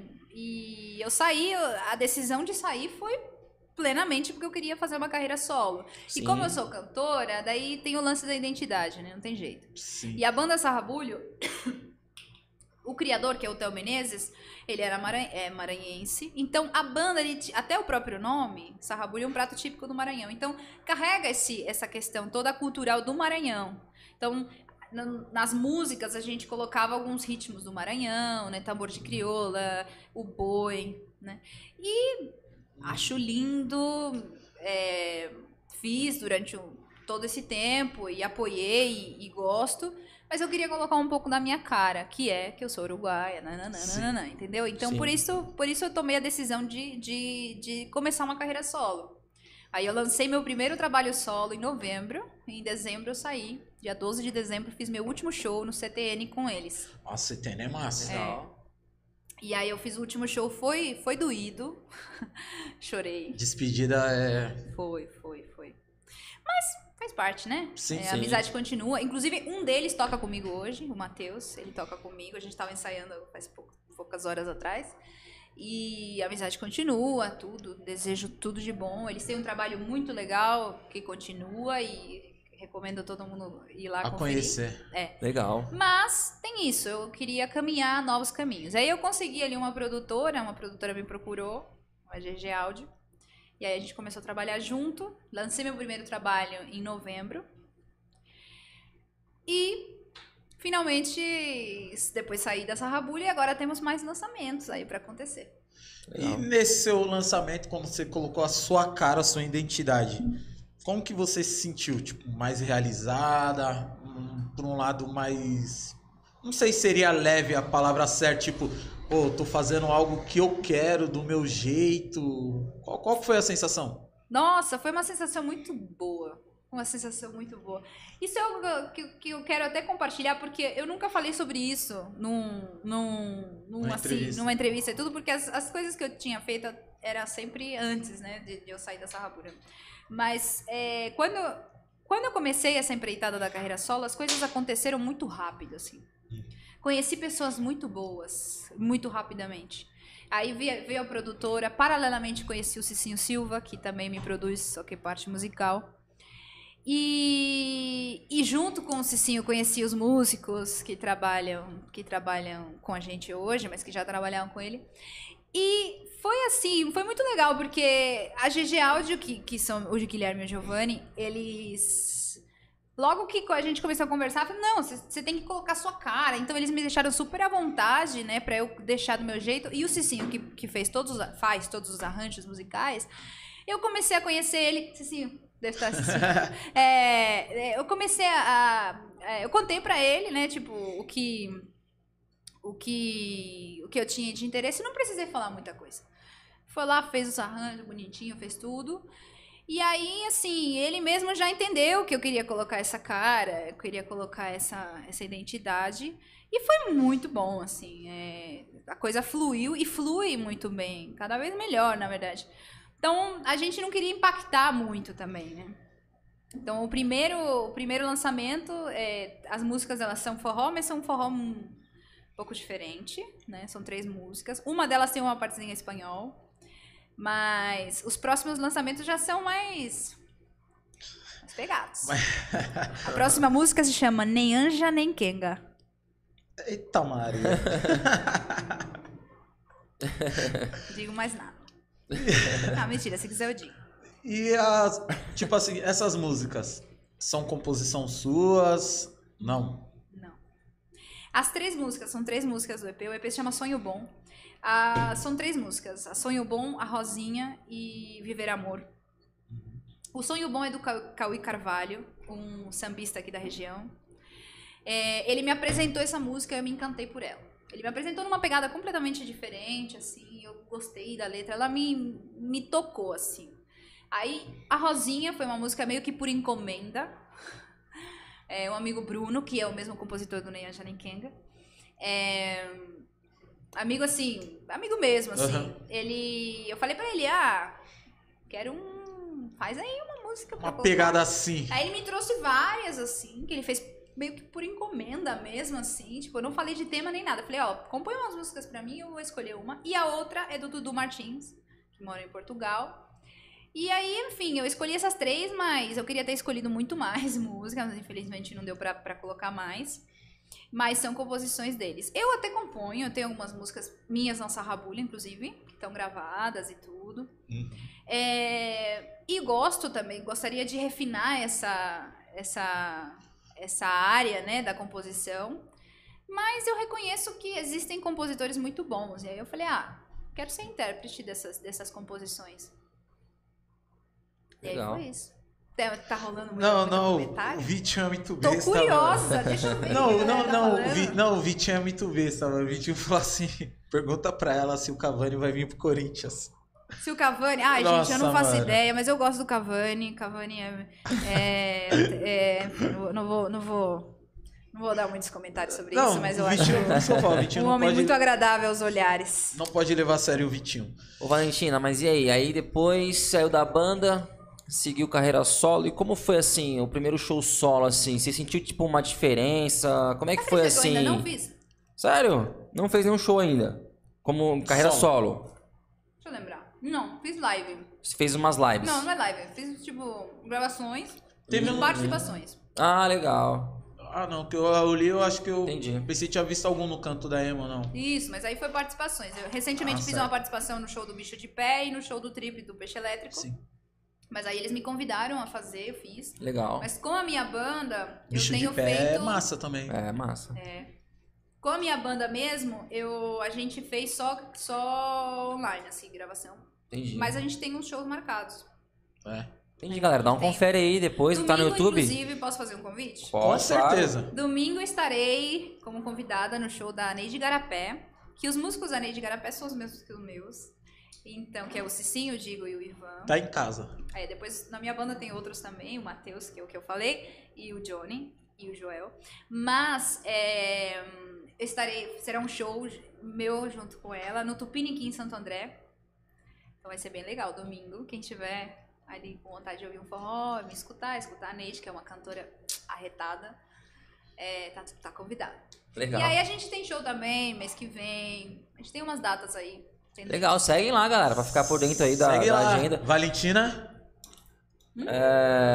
É... Guichen. Guichen. É... Estão pedindo pra você cantar as duas músicas aí. Oh, meu Deus. Minhas? Ah, pediram só pra cantar. Você Tá bom. escolhe. Uma palhinha. Eu queria ter trazido meu sanfoneiro, o Cicinho Silva, mas ele tá em show. Ah. É, tinha show, fez show, não sei. Pega a sua sanfona lá, Léo. Eu não sei tocar, não. Ah, tá, você toca? Nada. Ah, Acho muito legal. Mas É, tá a sanfona eu acho música. top. é, Mas- eu vou cantar uma música que tá no meu EP, que é Rosinha. E eu vou cantar ela porque eu gosto muito da história dela, né? Uma das coisas que a gente se preocupou nesse lançamento do EP era que a gente queria manter as raízes do forró, mas a gente queria respeitar também as minhas raízes. Não necessariamente o fato de eu ser uruguaia, mas o fato de eu ser mulher e o fato de eu ser da cidade grande, vamos dizer assim, e do século XXI, né? Então, a Rosinha é uma resposta à música da Asa Branca. Não sei se vocês conhecem, acredito que sim, a, a- a famosa Asa Branca. E na Asa Branca conta a história, o Luiz Gonzaga contando a história de que o cara teve que deixar o sertão para ir para a cidade grande, né? E né, é, para trabalhar e que ficou né, no sertão o amor dele lá, né? Sim. Que se chama Rosinha. Rosinha. Sim. E aí essa música conta a versão da Rosinha. E aí fala assim, é, Quase uma resposta isso, só que é uma resposta século XXI, né? Porque o Luiz Gonzaga escreveu essa música. há muitos, Muitos anos. anos, sim. E essa resposta é nos dias de hoje. Então ela tem a. Rosinha, ela tem uma consciência política, né? Ela tem a noção de que o sertão mudou, que o sertão já não é o mesmo de antes. Ela tem uma consciência também de que, olha, eu amo você, mas eu fui, eu vivi minha vida aqui, meu querido, você Vai foi saber embora. o que você tá fazendo eu na cidade vivi grande. outros amores, Sim, eu sim. fiz outras coisas por Legal. aqui.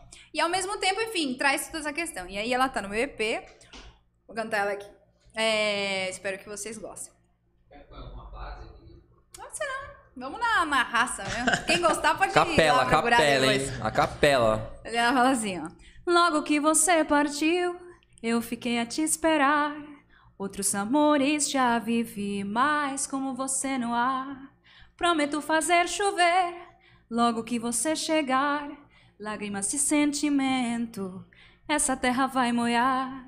Na chegada estarei, esperando na janela a tua foto na parede e uma rede ao lado dela. Te darei tanto chamego, debaixo da lua em té, asa branca voltará para a terra sua. E aí nessa cidade, quase ninguém vive em paz. Às vezes não tem trabalho, ou se trabalha demais. Às vezes não tem trabalho, ou se trabalha demais. O sertão tá diferente, até luz aqui já tem. A terra continua quente e o meu coração também. Sucesso. Essa é a Legal, música né? da Rosinha. Espero que É, galera. Obrigada. Canta muito. Canta demais. Canta Depois muito dessa. Depois- Parabéns. Depois eu vou cantar um pedacinho da, Oh. do próximo lançamento. Eu fiquei curioso da. Nem anjo, nem Ah, Kenga. tá bom, eu canto agora. Eu fiquei curioso. Antes, antes dela cantar essa, vamos falar um pouco dos patrocínios? Bora. Dos nossos patrocinadores? Já puxa. Galera, seguem aí nossos patrocinadores, tá? Que dão uma força aí pra gente, tá certo? Fred's Restaurante, que tá sempre com nós, né? Pô, pro Vitinho vocês dão uma cola. Pra mim não tem um cola aqui. É, então. continua cola. então. Só tem o Fred, né? Galera, galera, Fred's Restaurante. Almoço de segunda a sábado, das 10h30 às 15h30, beleza? Pode chamar no. Putz, faltou o número, eu não decorei aquele Tá na. é, O número tá aí na descrição do vídeo, né? Vai estar Galera, vai tá na descrição do vídeo, segunda a Sim. sábado. Delivery e retirada, certo? Comida- Se estiver na sua casa ou no seu serviço, é só chamar no WhatsApp, que o número vai estar na descrição do vídeo. Sim. Ou também, se quiser vir até o salão, né? Bife à vontade. Ô, Pode você que tá segunda assistindo a gente aí, fecha o chat aí, dá um like no nosso vídeo, né? na- Verdade. no, no nosso vídeo aí de hoje. Se inscrevam no canal, tá certo? Isso, Isso fortalece muita gente, tá? Pra gente E outra continuar coisa- trazendo conteúdo legal pra vocês. É, se inscreva, se inscreva no canal e segue a gente lá no Instagram. No Instagram, No Instagram, né? galera, é muito importante pra gente, Sim. certo? Compartilha com geral. É de graça, pra quem não sabe, compartilhar é de graça, não cobra nada, não Sim. desconta do cartão de crédito, Sim. pode compartilhar, pode dar like, pode assistir à vontade. Sim. Fortalece aí a Fechou? galera. E aí, você que tem empresa aí também, quiser patrocinar a gente, tá? Ó, ver seu, a- o seu logo ali na nossa televisão, entre em contato com a gente É, aí, tá? Chama gente lá faz no um, direct que a gente um negócio bem legal. desenrola rápido, né, Léo? E isso, e Rapidão. tem o nosso Pix também, quiser dar uma força aí pra gente, ó, a gente tá precisando comprar uma câmera, tá? Quiser dar uma força pra gente, meu, tamo aí. Então aí, o Pix, Pix é tá aí, né? tá nas ideias pdc@gmail.com. Beleza? É. Qualquer valor tocar no coração aí, galera, pode mandar aqui. Manda aí. que Né? Será de um em um, vai juntando, né, Léo? Será muito bem-vindo. É. Muito bem-vindo, de bem-vindo. verdade. E outra coisa também, galera, é agradecer, né, a quem já se inscreveu no canal e que assiste nossos vídeos, que todos os Sim. vídeos ainda bem, todo dia, quase todo dia não, vai, mas pelo menos umas duas vezes na semana eu dou uma sapeada lá no Instagram lá e eu vejo os números subindo, até dos vídeos, até dos primeiros vídeos Sim, mesmo. a gente mano. até agradece aí. E é muito vocês. importante isso pra gente e é da hora, mano. Sim. Certo. E a galera que tá chegando aí agora, a gente tá hoje aqui com a, com a Valentina, né? Guichen. Isso, É, acertou. pegou. Aprendeu já. Ela já deu uma palhinha pra gente aqui e o pessoal aqui se animaram, hein? E Olha. agora é É. nem Anjo nem Kenga. Isso. Antes de cantar, eu quero mandar um salve pro. pro... Ó, já tem tá- várias. tá tem bem várias... brasileira, pai. É, É, tem pai. várias pessoas conhecidas, minha família, amigos, tudo, mas eu queria especificamente mandar pra duas pessoas. Uma é o Ricardo, que tá assistindo a gente. Tá, Ricardo? e falou Ricardo que em tá breve assistindo? tem. Aham. Ah, em breve sem tem. vergonha. Em breve tem música nossa. Quer dizer, música dele, mas também que eu vou participar. E também quero também mandar um salve ao Léo Braga, que é outro compositor maravilhoso, que me apoia aí desde meus primórdios. E em breve também tem música dele também, é, na, minha, na minha voz. E hoje a gente tava, inclusive, ensaiando a música dele. Mas agora eu vou cantar um pedacinho do Nem Anja Nem Kenga, que é o próximo lançamento. Se E é. é uma música pensando no carnaval, assim, entendeu? Pensando nas mulheres, pensando no poder das mulheres. e pensando um pouco no sentido de que a gente não tem que ser um nem o outro. E a gente também não tem que se explicar, não, tá? A gente não precisa ser um Na verdade, as outro. pessoas têm que ser o que elas querem ser e tem que ser respeitadas pelas opiniões que Exatamente. elas têm. Então, se eu quiser Acabou. ser anja, se eu quiser ser Kenga, se não quiser ser nenhum dos dois, se quiser ser os dois ao mesmo tempo, tanto faz. Então, essa música, na verdade, é arranjo do Cicinho Silva também. É, tem metais, tem tudo, então é uma música porreta mesmo. Que vocês vão conhecer em breve de verdade, mas eu vou cantar ela aqui. Pode ser? Pode, com ó. certeza. Sai com essa cara de tacho, larga do meu pé, senão eu te esmago, sem dó. Sou Maria, vai com as outras, aham.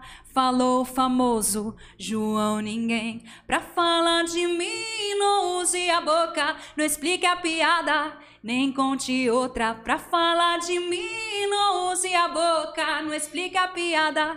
Nem conte outra, eu não me arremedo. Você que se arrependa, só vivo a minha vida. Nem anja, nem quenga, eu não me arremedo. Você que se arrependa, só vivo a minha vida. Nem anja, nem quenga.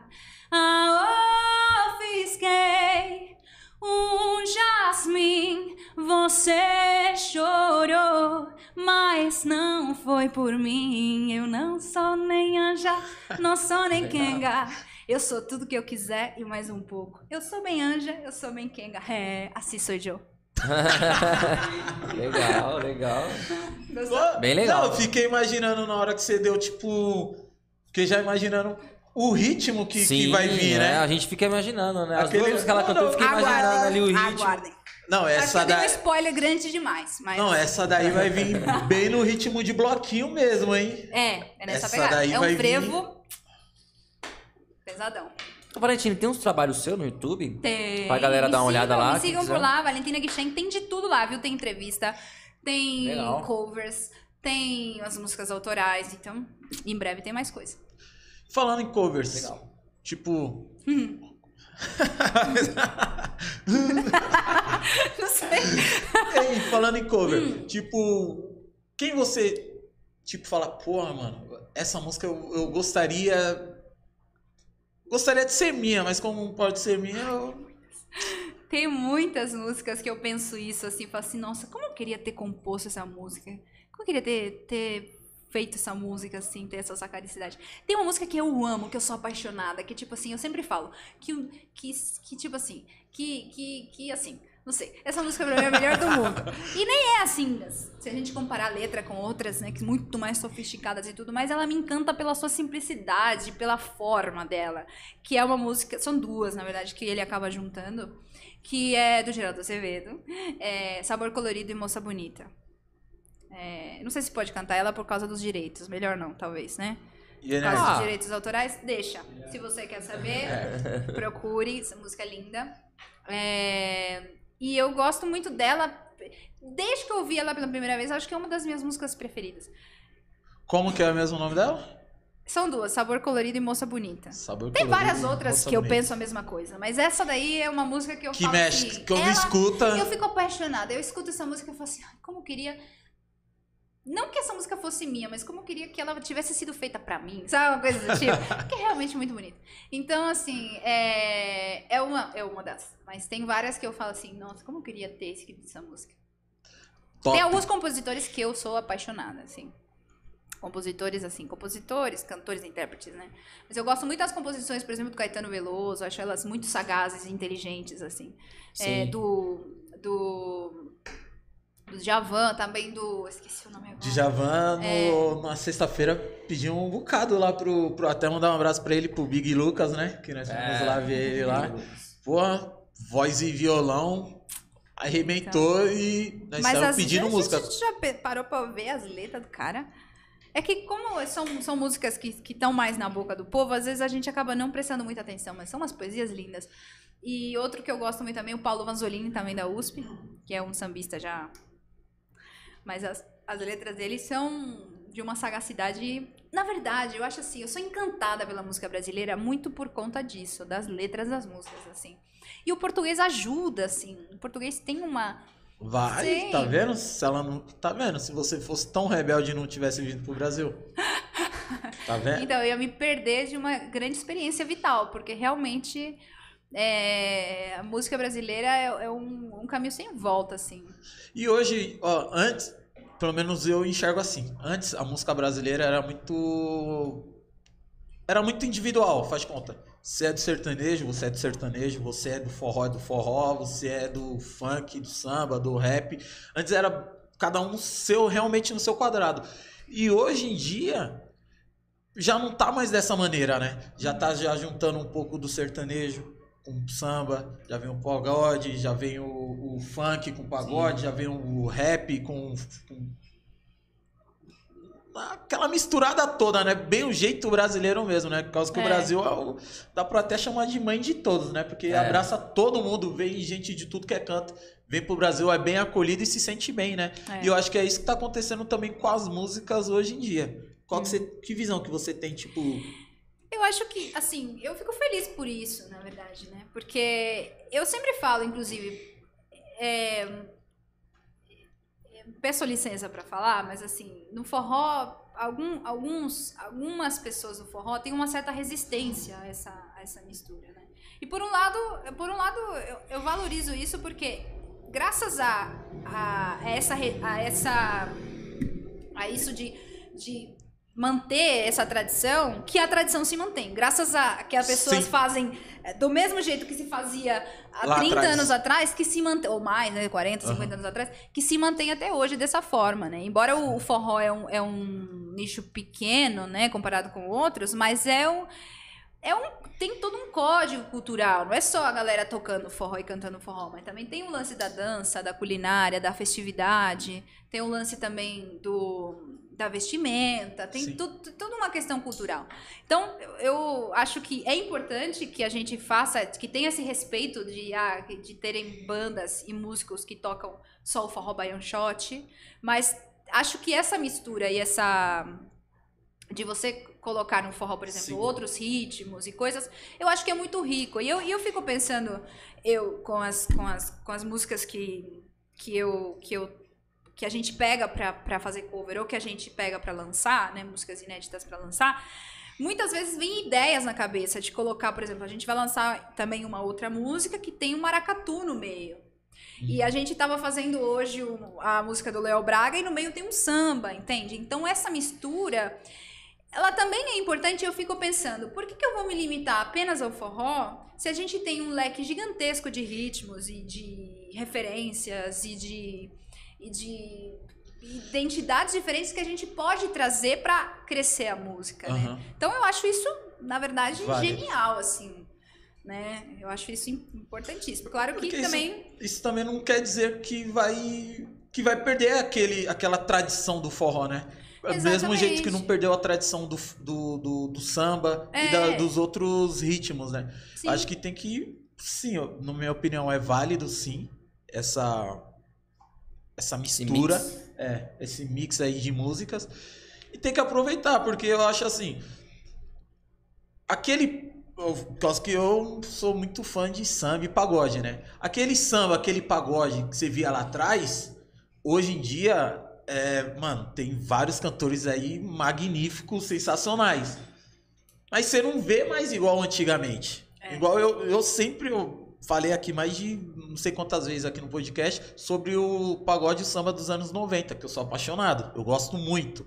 Não que eu não goste dos de hoje, Uhum. mas dos antigos, pra mim eram formidáveis. Aham. Assim como no forró, que você pega um, tem um, o Gonzaga, tem o Putz, esqueci o nome Já dele, cara. Pandeiro, Dominguinhos. Dominguinhos, tem vários, Uhum. né, que vai continuar essa essência deles, né? Isso. E tipo, exatamente. vai vindo, vai vindo as novas tendências, os novos cantores. E eu acho que é válido cada um É. colocar um pouquinho daquilo que acha interessante pra crescer, né? Eu acho só, assim, colocando só uma ressalva, né? Eu acho que a gente tem que tomar um pouco de cuidado também.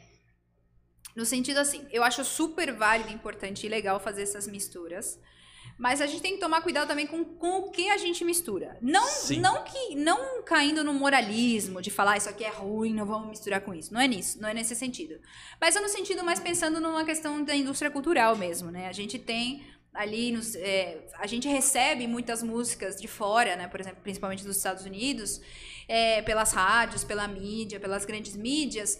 E essas músicas, elas, elas meio que ocupam o lugar de outras é, brasileiras e de outros países também da América Latina, de- do mundo, elas é, é, a música ela perde lugar para essas músicas pop, enfim, dos Estados Unidos. Eu não tenho nada contra, eu, eu gosto, inclusive, eu escuto bastante música estadunidense e tudo mais, mas eu acho também que a gente tem que tomar um pouco cuidado, eu acho essa, essas misturas são super válidas, da gente também não querer, vamos dizer assim, é, pegar tudo que é nosso né? Eu tô falando nosso, assim, o forró não é necessariamente meu, né? Mas assim, de pegar tudo que a gente tem e misturar com coisa que é de fora e a gente acabar perdendo isso que a gente Ah, tem. perdendo a nossa essência. a originalidade ali da deixar coisa. tudo muito eletrônico, ou deixar tudo muito muito pop, né? Sim. Então tem Sim. que, tem que tem que ter um Sim. pouco dessa, desse, desse cuidado, eu acho, pra gente não perder mesmo, pra gente não se, não se poupar dessa, dessa experiência que é a, a grande mistura de, de ritmos e, e coisas que a gente já tem aqui no Brasil, Aham. no, no Uruguai, em outros países, mas sou super a favor e eu faço questão de misturar. É, usa um pouco, mas não transforma, né? Tipo, né? Não, não vamos Sim. tirar a originalidade do ritmo ali pra. É, aquilo que ela falou, tipo, Sim. na verdade não pode deixar perder a essência, né? Não pode Exato, deixar perder a, a essência, né? Exatamente. Tipo, você pode, você pode fazer uma participação num outro? Pode. Mas, tipo, Claro. seguindo. Eu acho que a gente pode e deve, mas assim, é, também não vamos, não vamos achar que. Não tô dizendo que vocês estão Que é bagunça, disso. Não, é assim, não vamos achar que, tipo, só o que é misturado com aquilo que é bom, Sim, né? que, é- que Então, fica bom. aquilo que é regional não é, entendeu? Aham. Quando, na verdade, eu acho que a gente tem que fortalecer esses- essas regionalidades pra gente manter Sim. mesmo.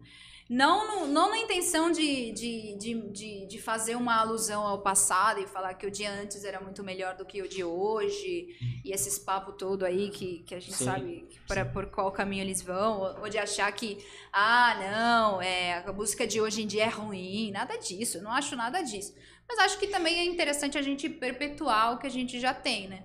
De a gente não matar o que a gente já tem e, claro, renovar, mas renovar de uma maneira também. Inteligente. É, de uma maneira consciente, né? De- acho, que, acho que consciente mesmo é a palavra. Aham. De, de saber que as misturas que a gente está fazendo, elas vão enriquecer e não retirar aquilo que a gente já tem, né? Sim. Que também é muito bom. E aproveitando nesse, nesse gancho, como que é essa cultura musical no Uruguai?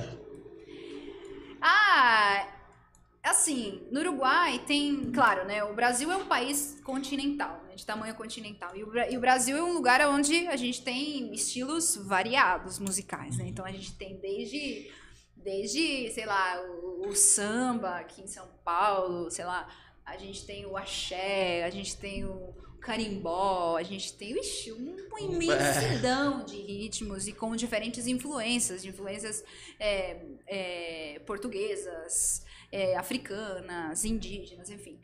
No Uruguai, a gente não tem essa, essa grande é, leque de estilos, porque é um país pequeno e um país também onde, infelizmente, não teve, né? Por exemplo, o Brasil é um país onde, onde tem uma quantidade de, quer dizer, uma, uma, uma população indígena, é uma população negra muito grande, né? Sim. No Uruguai, não. Né? No Uruguai é um país onde, infelizmente, foram dizimados os, os indígenas, onde a população negra é muito pequena e é, a diversidade que existe aqui não existe lá. Então, eventualmente, as misturas que existem aqui não existem Sim. lá e, eventualmente, as referências que tem aqui não tem lá. Mas tem ritmos que se fortalecem, que, são muito bem, muito fortalecidos, próprios de lá. Um deles é o candombe, não confundir com candomblé. Candombe é um ritmo que tem as suas raízes africanas, é, que são... É, tem, tem bastante tambor e tudo. Tem o, também a murga, que é um ritmo que eu gosto muito, porque a murga ela não tem só a questão musical, né? A murga também tem a questão estética, né? Tem, então tem todo, todo umas uma, uma roupagem, umas roupas, uma vestimenta que as pessoas usam. E tem, tu, tem um tema também, né? Então tem umas paródias que sempre vão para um caminho mais político, assim, né? Então as músicas, elas têm uma... uma sempre elas fazem uma denúncia social, uma denúncia política, não, não partidária necessariamente, uhum. mas assim, falando de trazendo questões, assim. Então, se você vai, por exemplo, numa murga no Uruguai, você vai ouvir falar do Bolsonaro, você vai ouvir falar do, do, na época do Trump, você vai ouvir falar sobre. E eles colocam isso de uma maneira assim, fazendo uma denúncia, mas de uma forma agradável, não é tipo um relatório de tudo que está acontecendo de ruim no mundo, mas assim, é, colocam ali as críticas e é muito legal, assim. É pena, pena que é um ritmo que só acompanha mesmo quem é uruguaio ou quem fala espanhol, porque acompanhar é difícil porque também tem muita gíria e tudo. Então, para você, pra você fazer um bom proveito da murga, você precisa saber falar em espanhol, entendeu? Bem, tá bem... uruguaio, não é nem uhum. espanhol, é uruguaio, entendeu? Porque tem todas as regionalidades de lá. Além disso, tem o MPU, que é a música popular uruguaia, que, que tem bastante influência hispânica, né? Melhor dizendo, tem bastante influência é, ibérica, né? Dali da Península Ibérica, então é, é mais com violões e tal, né? Que na época da ditadura surgiram é, bastantes músicos é, fazendo também denúncias sociais, políticas, e que foram exilados depois, e depois voltaram para o Uruguai, alguns foram é, torturados até. Então tem, tem, uma, tem um leque legal, uhum. bacana de conhecer. Eu, eu mesma, quando eu fui agora para o Uruguai, eu tentei procurar algumas coisas para poder estudar, assistir alguns documentários e tudo, porque eu acho importante é, saber mais a minha cultura. Porque eu fico me inserindo muito na, na, na cultura brasileira e aí e eu acabo meio que é, deixando de lado é. algo que é meu, assim, entendeu? Sim.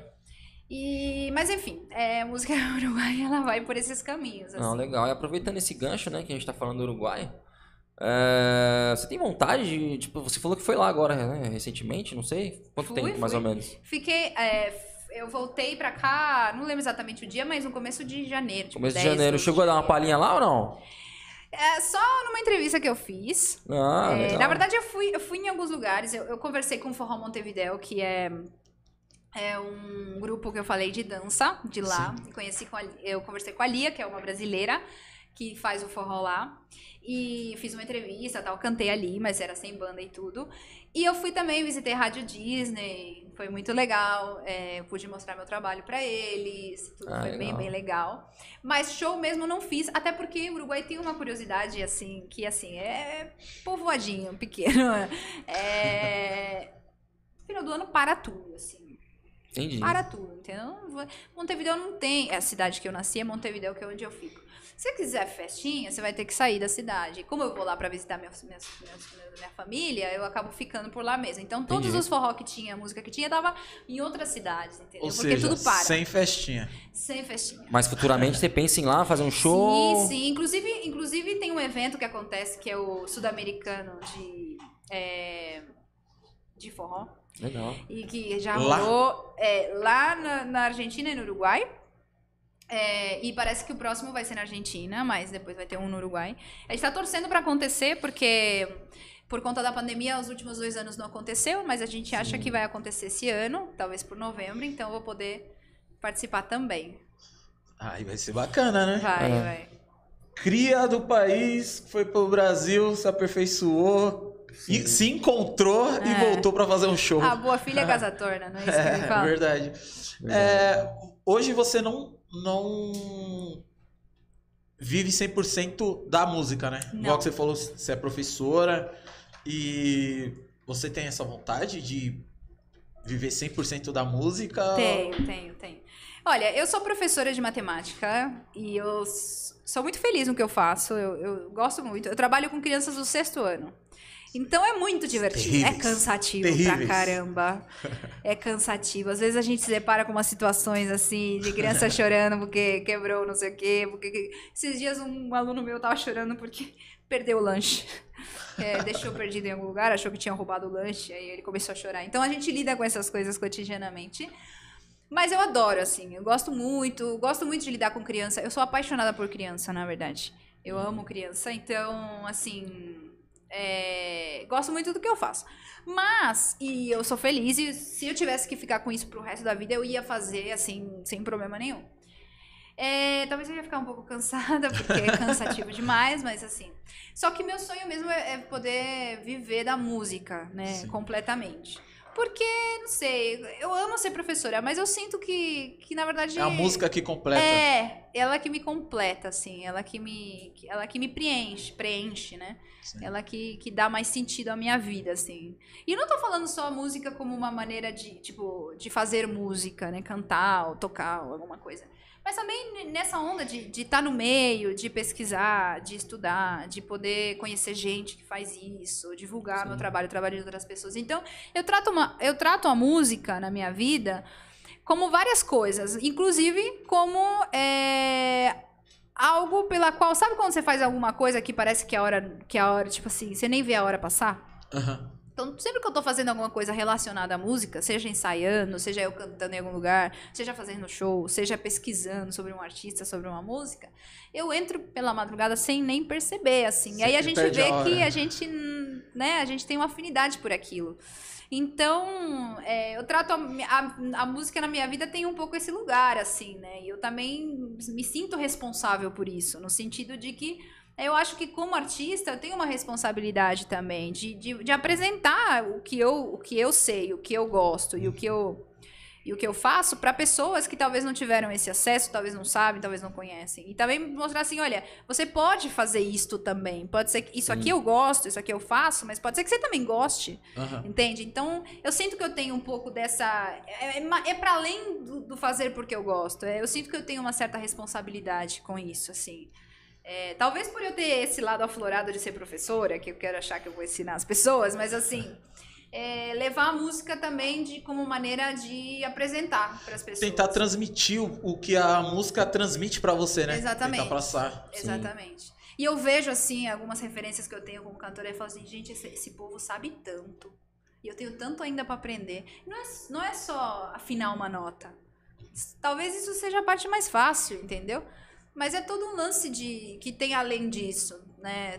Tem toda uma questão, né? De, de, de envolvimento, de engajamento, de pesquisa, de, de conhecimento, de experiência, né? Que Sim. espero um dia conseguir avançar nesse ponto. E quando você tá dando aula pros seus alunos, Hum. você toca bastante no assunto sobre a a música Eu ou evito. você consegue. Eu evito Separar. tocar no assunto. Ano passado aconteceu que a- é, meus alunos ficaram sabendo que eu era dos meus alunos do ano passado ficaram sabendo que eu era professora por causa de um podcast que eu participei e aí eles viram lá não sei como que eles descobriram e aí eles viram e eles aí que eles descobriram fizeram fã clube fizeram tudo e assim eu evito tocar nesse assunto não por não por, por não querer tocar nesse assunto, mas porque as crianças, elas me colocam num lugar assim, tipo. Entendeu? Eu não quero ter esse lugar assim pra pra elas nesse contexto, nesse lugar, entendeu? Na escola. Então eu evito tocar no assunto. Às vezes, esses dias mesmo, tô com alunos novos, né? Que eu, que eu troquei de turma, né? Porque eu sou professora, eu sou do sexto. Então, ano passado tinha um sexto, agora tem o outro, né? Porque eles vão crescendo e tal. Ah, E eu já, esse, esse ano mesmo, essa semana, as crianças, ai, descobriram que, a gente, que eu sou cantora, queriam que eu cantasse. Falei, gente, não é o lugar, não é o matemática. momento, que é matemática. Sim, faço questão de mostrar pra eles que dá pra gente ser várias coisas, né? Então a gente não precisa se limitar a ser uma coisa só. Né? A gente pode ser várias coisas. Eu posso ser várias coisas, eles também podem. Então Sim. eu faço questão de trazer isso. E também faço. E isso também me ajuda a desmistificar um pouco a ideia de que matemático, porque tem muito essa ideia, assim. Quando eu falo que eu faço matemática, eu já deixo claro, eu não sou nenhuma gênia. Porque a galera já olha pra você e fala assim: ah, mas você é uma gênia, você é um gênio. Eu falo, não, gente, eu não sou nada disso, entende? Então, você mostrar para as crianças de que eu sou matemática, mas mas eu faço arte, eu faço música, eu também dedico o meu tempo, não fico, né? Porque tem esse estereótipo de que matemático gosta de computador e gosta de, no máximo, gosta de, sei lá, anime. Entende? Não, eu gosto de outras coisas, eu gosto, tipo, de, de, de música, de literatura e tudo bem. Então, Música. eu é, eu uso, eu uso essa minha, minha fase, minha, minha dupla fase, né? Minha dupla face. Minha dupla face, é isso? Isso. Ah, é, pra, pra, pra, pra, pra mostrar pra eles que a gente pode ser várias coisas e que a gente. que não existe esse estereótipo aí. É puro estereótipo isso, de, né? Mas é isso. Mas eu é falei, isso. eu falei, eu falo pra caramba, tá? Não, é isso que, que é o bom, né? Se o Vitinho tivesse aqui, ele ia Eu falar a falei. mesma coisa. Ele fala, É. ufa, Ufa. ufa. Mas nesse- nessa parte da música, tipo, igual que você falou, né? Que você tem, passa pela sua cabeça, né? De viver apenas da música. E já pensou em, do mesmo jeito que você ainda gosta de passar, de ensinar, de mostrar um pouco para as pessoas, já pensou, já passou pela sua cabeça de tentar ensinar ou aprender um pouco mais sobre a música para estar ensinando algo do tipo? Ou É, não, assim, nunca passou na minha cabeça de eu aprender pra ensinar. Assim, tipo, ah, falar, vou dar aula de canto, por exemplo. Aham. Nunca, nunca passou na minha cabeça isso, porque, não sei, não sei porquê, na verdade. Sim. Não sei. Não, por enquanto não tenho esse interesse, assim. Eu acho que é porque na minha cabeça tá bem diferenciado o lugar de ser professora e de ser cantora, Aham. entendeu? Acho que eu, eu. Eu até brinco, né? Porque. Eu não sei se vocês conhecem, que eu falei que eu era fã da Hannah Montana quando eu era adolescente. E a Hannah Montana, não sei se vocês conhecem, mas a Hannah Montana, ela era canto é uma cantora, é, um des- é uma série de, da minha adolescência. Sim, sim, sim. E é uma cantora Do que ela cabelo- coloca a peruca, peruca pra loira, cantar né? e depois ela tira a peruca e vira uma pessoa normal. Tanto que a música de, de que começa a cantar se chama The Best of, of, of Both Worlds, que é o melhor dos dois mundos. Eu acho que eu cresci com isso, assim, sabe? De. Consegue ter aquela chavinha, liga, É, de tipo desliga. assim, não, tem esse mundo, mas tem esse também. E não vão misturar as coisas. A gente pode até dar uma misturadinha, mas assim, eu vou fazer questão de saber que, que, que essa aqui é a parte cantora, essa aqui é a parte professora, entende? Então, Sim. talvez por causa disso que eu nunca pensei em dar aula de música. Até porque eu não tenho formação pra isso. Mas... Que é isso. Mas quem sabe um dia, não tô fechada pra essa ideia. Ah, bacana, mano. E aí, Léo? Acho Que que- bacana O que, também. que você achou de- dessa cabeça multiverso? Top. Você que é, né, do Homem-Aranha e multiverso, e agora tem uma multiverso, verso, verso. Não, tem um Homem-Aranha lá, não, não multiverso. sou nerdão, não, cara. Não gosto. Não. Nada contra Tava até gosta. brigando. Falei, nerd. Tava até, mano, vai ter um Homem-Aranha. Não, eu fiquei muito curioso. Eu falei, caramba, mano. É uma uruguaia. E outra, pra mim, no meu modo de ver, tipo, sotaque de. Ah, porque eu também não sei como que seria um sotaque, né? Mas não tem sotaque nenhum. Pra mim, olhando assim, é Português brasileira. fluente. É. Não dá uma travadinha nem nada. Mas Mas, se, aí mas eu se, é, então, é isso que eu Às ia falar. é mas, se você, mas se você quiser, posso te fazer sotaque? Posso falar em português, pero com sotaque em portunhol? Caraca, velho. Então eu falo aí. três línguas, português, espanhol e portunhol. Ok, E sim. o sim. inglês? E o inglês, é, é. Não, eu assim, eu sei, eu sei me comunicar em inglês, sei me comunicar um pouquinho em italiano, é, mais ou menos, mais ou menos, mais To- ou menos. Toma, Léo.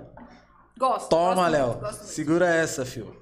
In English, we can keep a communication if you want. I don't know. I want, I want. But will be a difficult for our director because he need to put a subtitles Yeah. for But- our public.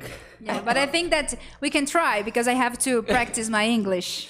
Okay, but Uh, not now. So the people can talk to, together in Yes. English. yes, another opportunity. Okay. Of now I prefer Portuguese because we have a persons watching us. Ok, you know? ok. Vai que tem alguém que fala But- inglês, gente se Eu não vou, eu não vou gastar o meu inglês aqui pra, né? Porque eu vi que os ingleses tá meio enferrujado, né? Meia Mas boca. então eu vou ficar. Não, eu ela vou ficar ainda na minha. fala rápido, né? Eu vou ficar eu- na minha. Meia boca. Eu vou ficar na minha. Não, meu inglês é isso. Você viu até agora. E aí, e os projetos para a música daqui pra frente? Ah, não, antes disso, como que foi a pandemia, né? Que essa pergunta é a clássica de todos, né? É, pandemia. Geralmente a gente pergunta. Eu acho que pra ela talvez não tenha sido tanto impacto, pelo que eu entendi até agora, tá? Pela Porque outra ela função. É, é, não, porque ela é. ela é- não, talvez como professora, né? é, ocorreram aí vários, né, várias mudanças aí do estilo de vida. Aulas online e tudo mais. Mas como cantora, ela comentou com a gente que ainda não. não- não- como carreira solo ainda tá, né? E, e- e ela saiu da banda em 2017, então né, não tinha começado ainda. Então, não sei, né? Mas eu acho que é, vale, vale a pena, né? Responder aí pra gente, pra ver se. Olha, a pandemia acho que foi difícil pra todo mundo, né? Independente Uhum. da área, todo mundo se feriu um pouco com isso, né? Seja financeiramente, psicologicamente, enfim. Verdade. Então, é, foi, foi difícil. é, por sorte, essa parte financeira não fiquei tão afetada por eu ter minha, essa, essa segunda profissão aí, que, que, me, que me segurou a onda, né? Mas no, do ponto de vista musical, é, a gente, nessa época eu tocava com a Sarrabulha, ainda não tinha projeção de fazer trabalho solo. E a gente conseguiu fazer algumas lives. Eu sou. É, tem um grupo, um coletivo SP Forró. Eu sou é, tesoureira, sou- faço parte da diretoria do, do Instituto SP Forró, que é um instituto que dá bastante. é, vamos dizer, faz eventos aí para subsidiar, para ajudar artistas do forró. Então, é, a gente fez alguns eventos, lives, né? é, em casas de cultura, em lugares e tal, que isso também segura um pouco a onda, né? Da gente se motivar um pouco, da gente tocar e tudo. Fizemos algumas lives. é, Mas, assim, foi, foi ruim. É muito ruim, né? Porque mesmo fazendo live, mesmo pra quem tava com a agenda cheia, o artista se faz com o público, né? Sim. É, E se você diferente. tá fazendo um show pra uma tela, mesmo que tenha um monte de gente assistindo, não é. a É mesma diferente. É que você não consegue ver aquela reação do público, Exatamente. sentir aquele. É.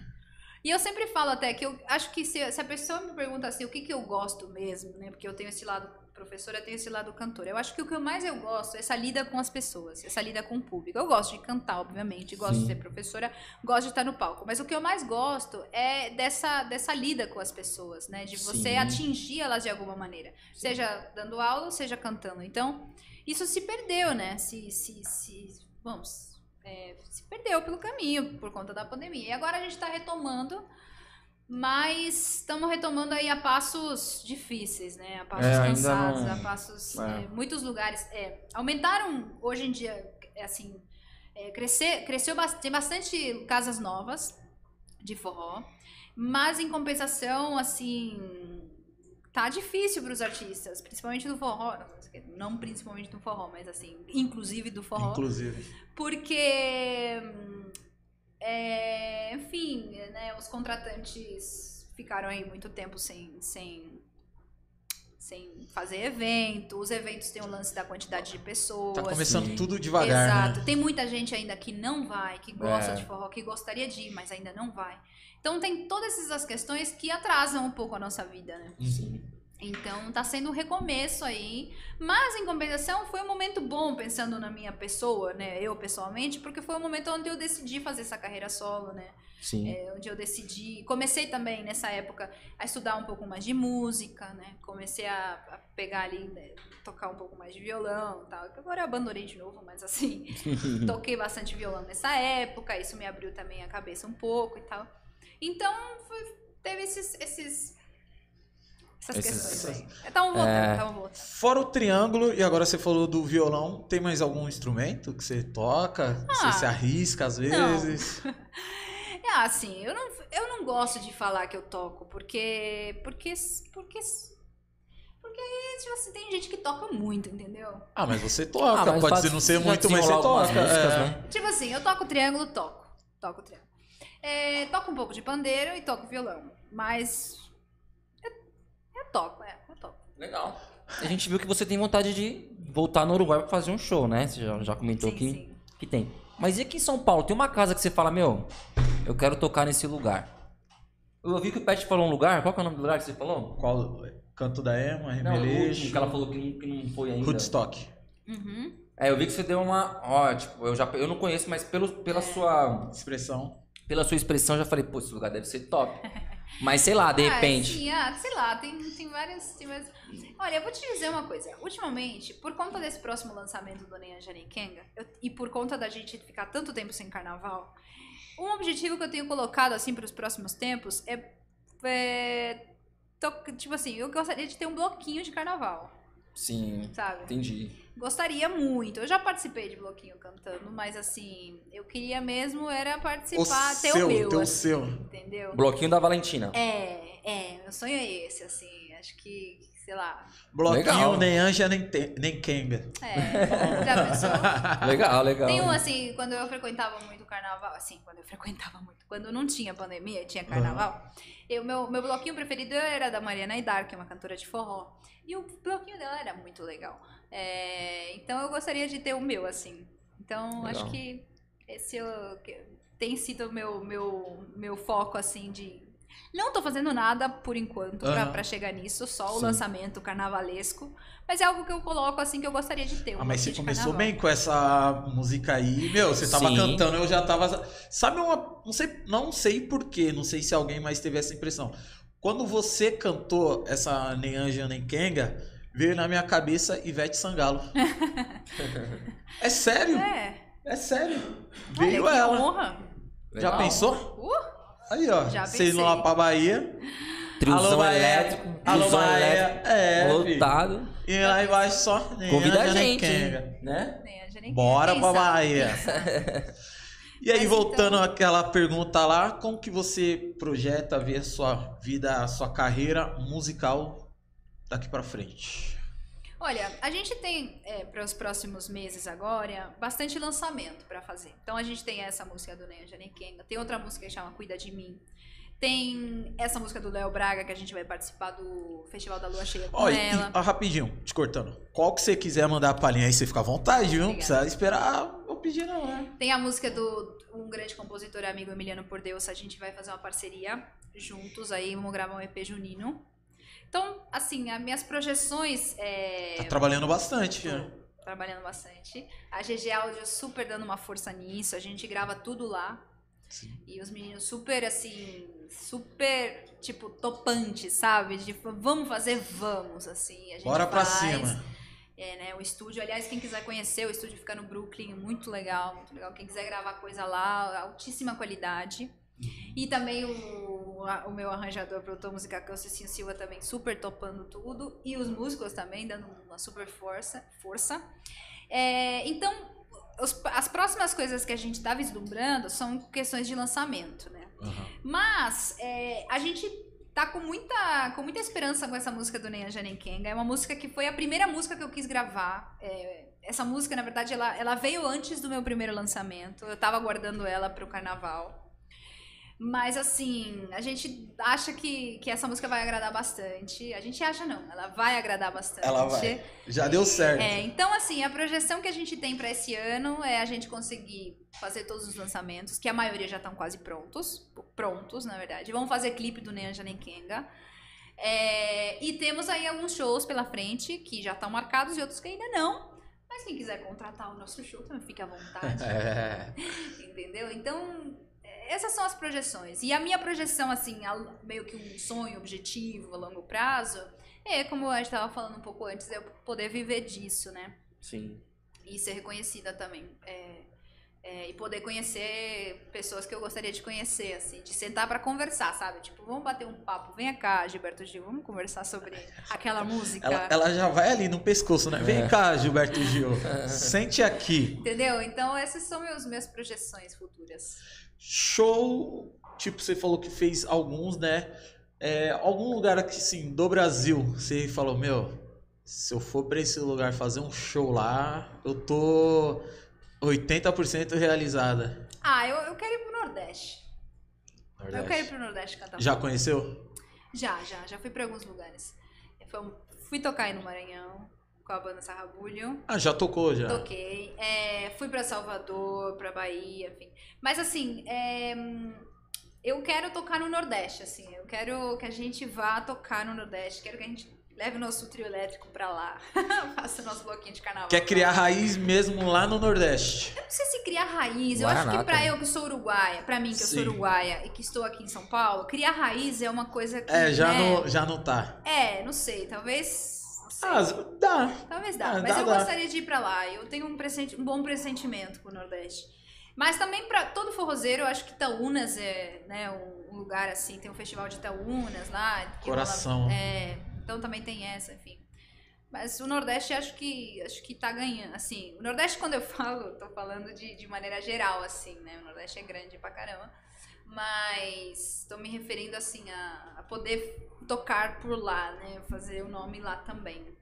Esse é o lugar que eu gostaria. Ah, top, top, É, top. lá é a nata, né? É, eu não sei se eu vou estar abusando da boa vontade, se pode cantar um pedaço da Cuida de mim, Cuida de mim, né? Que você falou agora há pouco. Eu achei esse nome bacana. Canto. Essa música fala assim, ó. Meu peito chora de saudade, é dor que já não me cabe. Coração adoeceu, meu Deus, meu Deus, meu Deus, cuida de mim, cuida desse coração, me faz superar a dor, pra que eu possa, pra que eu possa estar com alguém, amando mais do que amei, que me queira bem, que me queira como é, me queira como nunca alguém já quis. Meu Deus, meu Deus, meu Deus, que cuide de mim. Meu Deus, meu Deus, meu Deus, que cuide de mim. Meu Deus, meu Deus, meu Deus, que cuide de mim. Top, top. Eu sabia que essa música. Eu falei, mano, chama essa é música muito que essa. boa mesmo, ela é muito boa. E essa música, na verdade, assim, ela. Ela. Nossa, essa música é muito boa mesmo. Em breve sairá. Não, não temos data ainda, mas, sairá em Mas, breve. em breves. Uma coisa que eu tava falando, eu falei, não, ela não tem sotaque. Mas ela cantando, lembra um pouco os pessoal do Nordeste, né? Vem aquele, né, sotaquezinho. Será que isso acaba, o forró acaba atraindo isso pelo... Pela musicalidade mesmo, que você escuta muito de lá, você acaba, mesmo que você, quer, você queira colocar a, a sua identidade, mas automaticamente acaba atraindo, né? Sim, sem dúvida, sem dúvida, sem dúvida. É, eu às vezes tento controlar um pouco disso, isso que vem naturalmente, né? Uhum. Mas com certeza, porque, como eu te falei, né? Acho que a gente vai ouvindo, a gente vai reproduzindo, a gente vai meio que imitando, né? Não é, não é Uhum. necessariamente imitando, mas assim, pegando as referências, né? Então, Sei. é, às vezes eu canto meio, meio nordestino. E já pensou já fazer algum forró em espanhol mesmo? O Lu já tem, já canta lá. E lá no Uruguai, tem esses forró mesmo cantado em espanhol? Como que seria? Tá. Porque eu acho que, eu- né? Algo muito... É. Pelo menos pra gente, né? Sim, bem ó, curioso. vai ter um lançamento em espanhol também, de forró em espanhol. E, inclusive, a música que eu vou gravar com o Trip tem um pedaço em espanhol. É. Mas eu não vou revelar ela ainda. É muito spoiler, senão ele, né? É, senão ele vai, senão ele vai, vai me xingar. Nossa, vai mesmo, que o menino é... Mas Hum. assim, ela tem, ela tem, ela é cantada uma parte em espanhol. E é, no Uruguai você perguntou. No Uruguai não, Aham. não conheço nenhuma música em espanhol, forró. É Mas muito sim- levado daqui É. pra lá. Mas sim músicas em português com os tambores do candombe. Que eu Candombe. falei um Aham. pouco antes. Então tem essa pegada uruguaia na musicalidade. Ah, entendi. É. Não, acho. Aí já é daquele negócio que nós estávamos falando um pouco, um pouco atrás, né? Daquela migração, né? Tipo, já tá indo daqui, foi pro Uruguai e já colocando um pouquinho do, do Uruguai na, na musicalidade.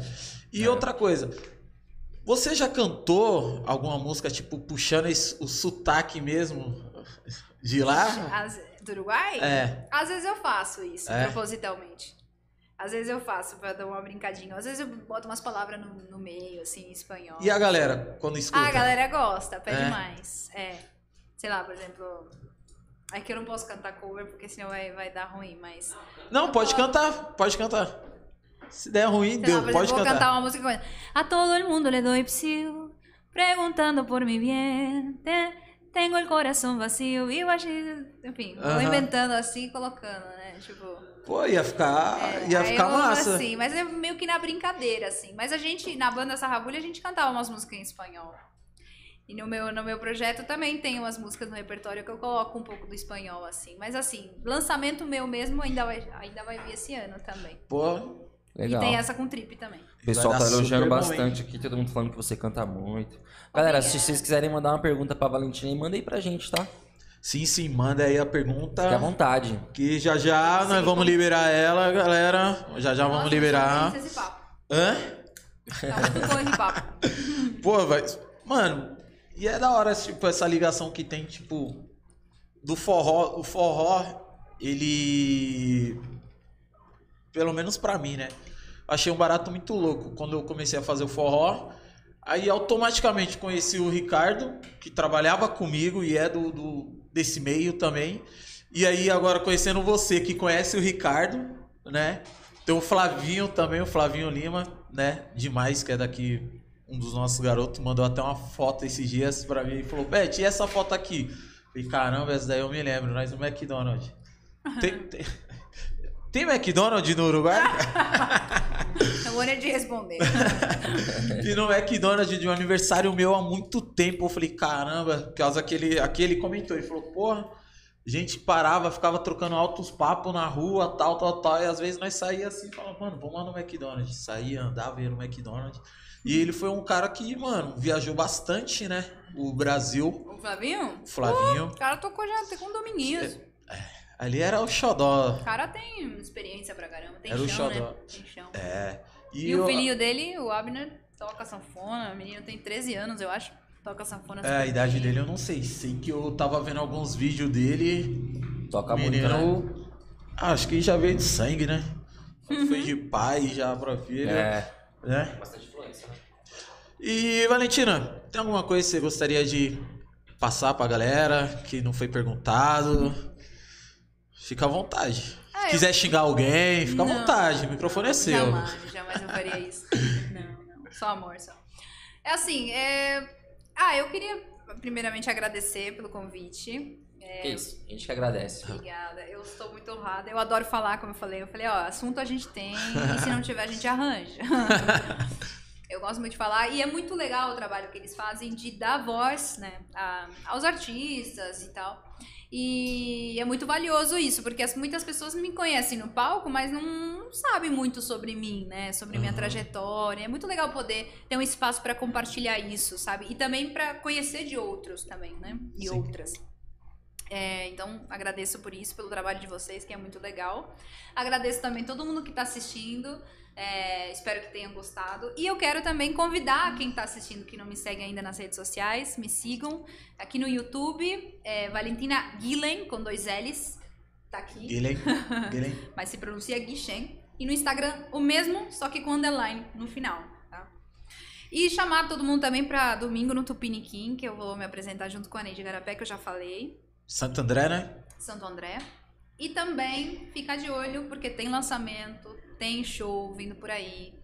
Tem muita coisa boa chegando. Então É. fiquem alertas aí, me sigam Segue ela lá no. Instagram Segue pra lá, ficar por galera. dentro de tudo, hein, galera? Aproveitando, fecha, se der pra fechar o chat aí, fecha, dá um like nesse vídeo aqui também pra dar um- uma moral pra, pra É, gente aí. Verdade. Mas não esquece de passar lá no, no, no Insta da Valentina, né? Pra checar todos os. É isso a aí. agenda de show dela e tudo E eu mais. quero. Aham, obrigada. E eu quero também é, falar para as pessoas, e aí eu sinto. é, né, eu sou uruguaia, sou apaixonada pela cultura brasileira, né? E eu quero convidar vocês, que são brasileiros ou não, né? A conhecerem mais da cultura de vocês, porque realmente vale muito a pena, Sim. assim, né? Então, aproveitem aí a vida para poderem conhecer a cultura de vocês e os artistas que têm, as literaturas, as músicas, os- tudo, assim, que é realmente um caminho sem volta. Eu sempre falo isso. É uma coisa que você começa a procurar, Viciante. pesquisar e vai. Entendeu? Então, esse é o meu recado pra vocês. Se eu tiver que falar alguma coisa, eu falo isso. Aproveitem, conheçam, pesquisem, divulguem, compartilhem. e sigam todo mundo que tá aqui, sigam aqui os meninos e tudo mais. É, galera, pra quem não conseguiu acompanhar desde o começo ao vivo, vai ficar salvo, certo? Salvo. É, daqui uns dois, três dias vai estar disponível no Spotify, né, Hatch? É, muito, É isso muito, daí. Muito, muito obrigada. E aí você pode fazer sua caminhada, escutando esse bate-papo, que foi muito bacana, certo? Obrigado, meninos. E é isso, galera. Eu acho que é isso, certo? Muito obrigado a todos que acompanharam a gente, que acompanhou, que acompanham ela e deram essa moral pra gente. E as galera que sempre acompanham nós, vai lá no Insta dela, no YouTube, certo? Fica por dentro, que vale a pena. É muito Obrigada, bom. gente. Obrigada. E Léo, muito obrigado, né? Por quebrar esse galhão monstro, Que parceirão. isso, que isso. E até semana que vem. Espero- Semana que vem tem mais. Segunda Com e certeza, quinta estamos e aí, quinta. galera. E já já vem novidade, hein? Acompanha, fica por dentro de tudo. Valeu, certo? galera. Obrigado, Valeu, Valentina, obrigado. mais Boa uma noite. vez. Obrigado, Valentina. Obrigada, Tamo gente. junto. Tamo juntas. Valeu!